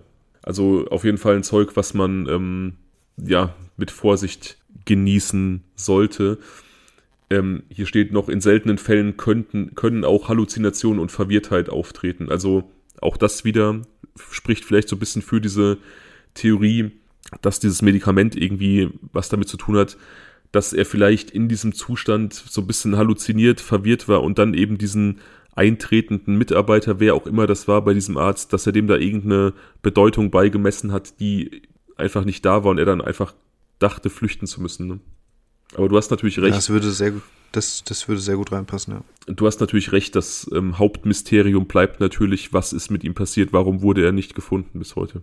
Ja, ich hatte jetzt gerade noch so eine spontane Blitzidee, das hätte ja auch sein können, dass er wirklich, als er diesen, dieses Flughafengelände ähm, verlassen hat, in diesem psychotischen, möglicherweise psychotischen Zustand vielleicht tatsächlich Kriminellen in die Arme gelaufen sein könnte, die er, also ganz doofer Zufall bei irgendwas erwischt haben könnte und ähm, die wiederum gleichzeitig nicht unbedingt auf sein Verhalten jetzt wirklich klar kam, weil er irgendwie aufgebracht, sehr besonders, wie auch immer war und keine Ahnung was dann. Aber es ist halt jetzt wirklich komplett ähm, eine rein fiktionale Idee, die ich jetzt hier im Kopf habe, aber das würde ja. zumindest für mich erklären, wenn es jetzt, sagen wir mal, es gab da jetzt irgendwelche Kriminellen oder so, die ähm, immer mal wieder in das Flughafengelände eingedrungen sind, um irgendwas zu klauen oder so. Ja, das ist jetzt, wie gesagt, also entschuldige mich, ich entschuldige mich wirklich für diese sehr kunstvoll erfundene Geschichte, aber nichtsdestotrotz, wenn man sich das einfach mal vorstellen würde. Und das heißt also, dass der Flughafen einen Sicherheitsleck hat. Und aufgrund dieses Sicherheitslecks ähm, könnte es ja sein, dass sie sich deswegen sehr verhalten gezeigt haben in ihrer Kommunikation. Hm. Sowas. Ja. In der Art. Es, es muss ja auch gar nicht sein, dass er irgendwelche kriminellen Leute bei irgendwas überrascht hat. Kann natürlich sein. Es kann ja auch sein, dass er nach seiner Flucht einfach irgendwelchen Menschen über den Weg gelaufen ist, die vielleicht gewaltbereit, gefährlich waren und die sich vielleicht ja. aufgrund, die ihn entweder als leichtes Opfer gesehen haben oder die sich vielleicht aufgrund seiner verwirrten Art von ihm provoziert gefühlt haben. Möglicherweise. Ja, ich, ich glaube halt auch, möglicherweise war es auch einfach nur äh, eine relativ simple Geschichte im Sinne von, wie du schon sagst, also irgendwelche kriminelle Menschen, die ihn als leichtes Opfer, Opfer gesehen haben. Äh, sie haben das Messer gezückt was, oder wie auch immer ihn ähm, niedergestreckt, sage ich mal, das Geld genommen, die Leiche verschwinden lassen und fertig. Ja, also. Ganz bitter. Ja. Vielleicht gibt es irgendwann, vielleicht gibt es irgendwann noch, noch Antworten. Ich habe ähm, jetzt auch von einem Fall gelesen, wo die Leiche von einem Mann, der irgendwie seit, ich glaube, 20 Jahren vermisst war, ähm, bei Rodungsarbeiten dann in so einem Waldstück gefunden wurde und man äh, jetzt auf so ein bisschen auf der Suche nach seinem Mörder ist. Also Leichen tauchen manchmal auch einfach nach sehr, sehr langer Zeit noch auf. Vielleicht taucht Lars Mittank auch irgendwann nochmal auf und dann natürlich hoffentlich lebendig und nicht tot. Wäre seiner Mutter zu wünschen und ihm natürlich auch. Und ja, generell wäre es seiner, seiner Mutter und auch seinen sonstigen Hinterbliebenen und Angehörigen einfach auch zu wünschen, eine Erklärung zu haben, auch wenn es leider dann vielleicht eine, eine traurige ist. Ja, also mein Bauchgefühl sagt mir, wenn er ums Leben gekommen sein sollte, dass das relativ kurz nach diesem letzten, diesen letzten Aufnahmen passiert ist und dass er nicht weit weg von diesem Flughafengelände ähm, ums Leben gekommen ist und vielleicht noch hm. dort irgendwo liegt oder so. Ähm, das teile ich. Aber ich hoffe, ja, ich hoffe aber wirklich, dass er irgendwann auftaucht und ähm, ja, würde es mir wirklich für ihn und also auch für die Familie natürlich wünschen, dass, ähm, dass das doch noch in irgendeiner Form ein positives Ende nimmt, auch wenn die letzten neun Jahre die maximale Hölle gewesen sein müssen. Ja, total. Also wie gesagt, das Gefühl von dir teile ich auf jeden Fall. Das mal so als Schlusswort und ja, ich hoffe auch, dass das eine positive Wendung nimmt. Gut, jetzt haben wir Lars Mittag doch gemacht. Ja, wie gesagt, ich bin gespannt auf die Theorien der Zuhörerschaft und freue mich jetzt schon aufs nächste Mal.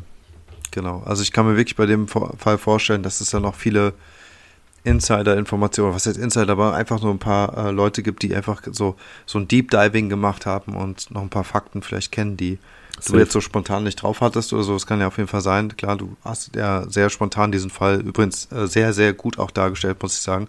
Das ist fast gar nicht aufgefallen, dass du äh, nicht vorbereitet warst heute. Ähm, von daher, äh, Chapeau. Und ansonsten vielleicht gibt es noch die ein oder andere Info. Schreibt die gerne mal in die ähm, Kommentare. Und ähm, ja, Werbung haben wir ja schon gemacht für Insta, ne? Ähm, Auf jeden wenn Fall. Wenn ihr was ja. wisst und uns noch nicht bei Insta folgt, dann ist das doch jetzt mal ein Anlass. Das ist ein Anlass. So, gute Nacht. So, gute Nacht. Tschüss.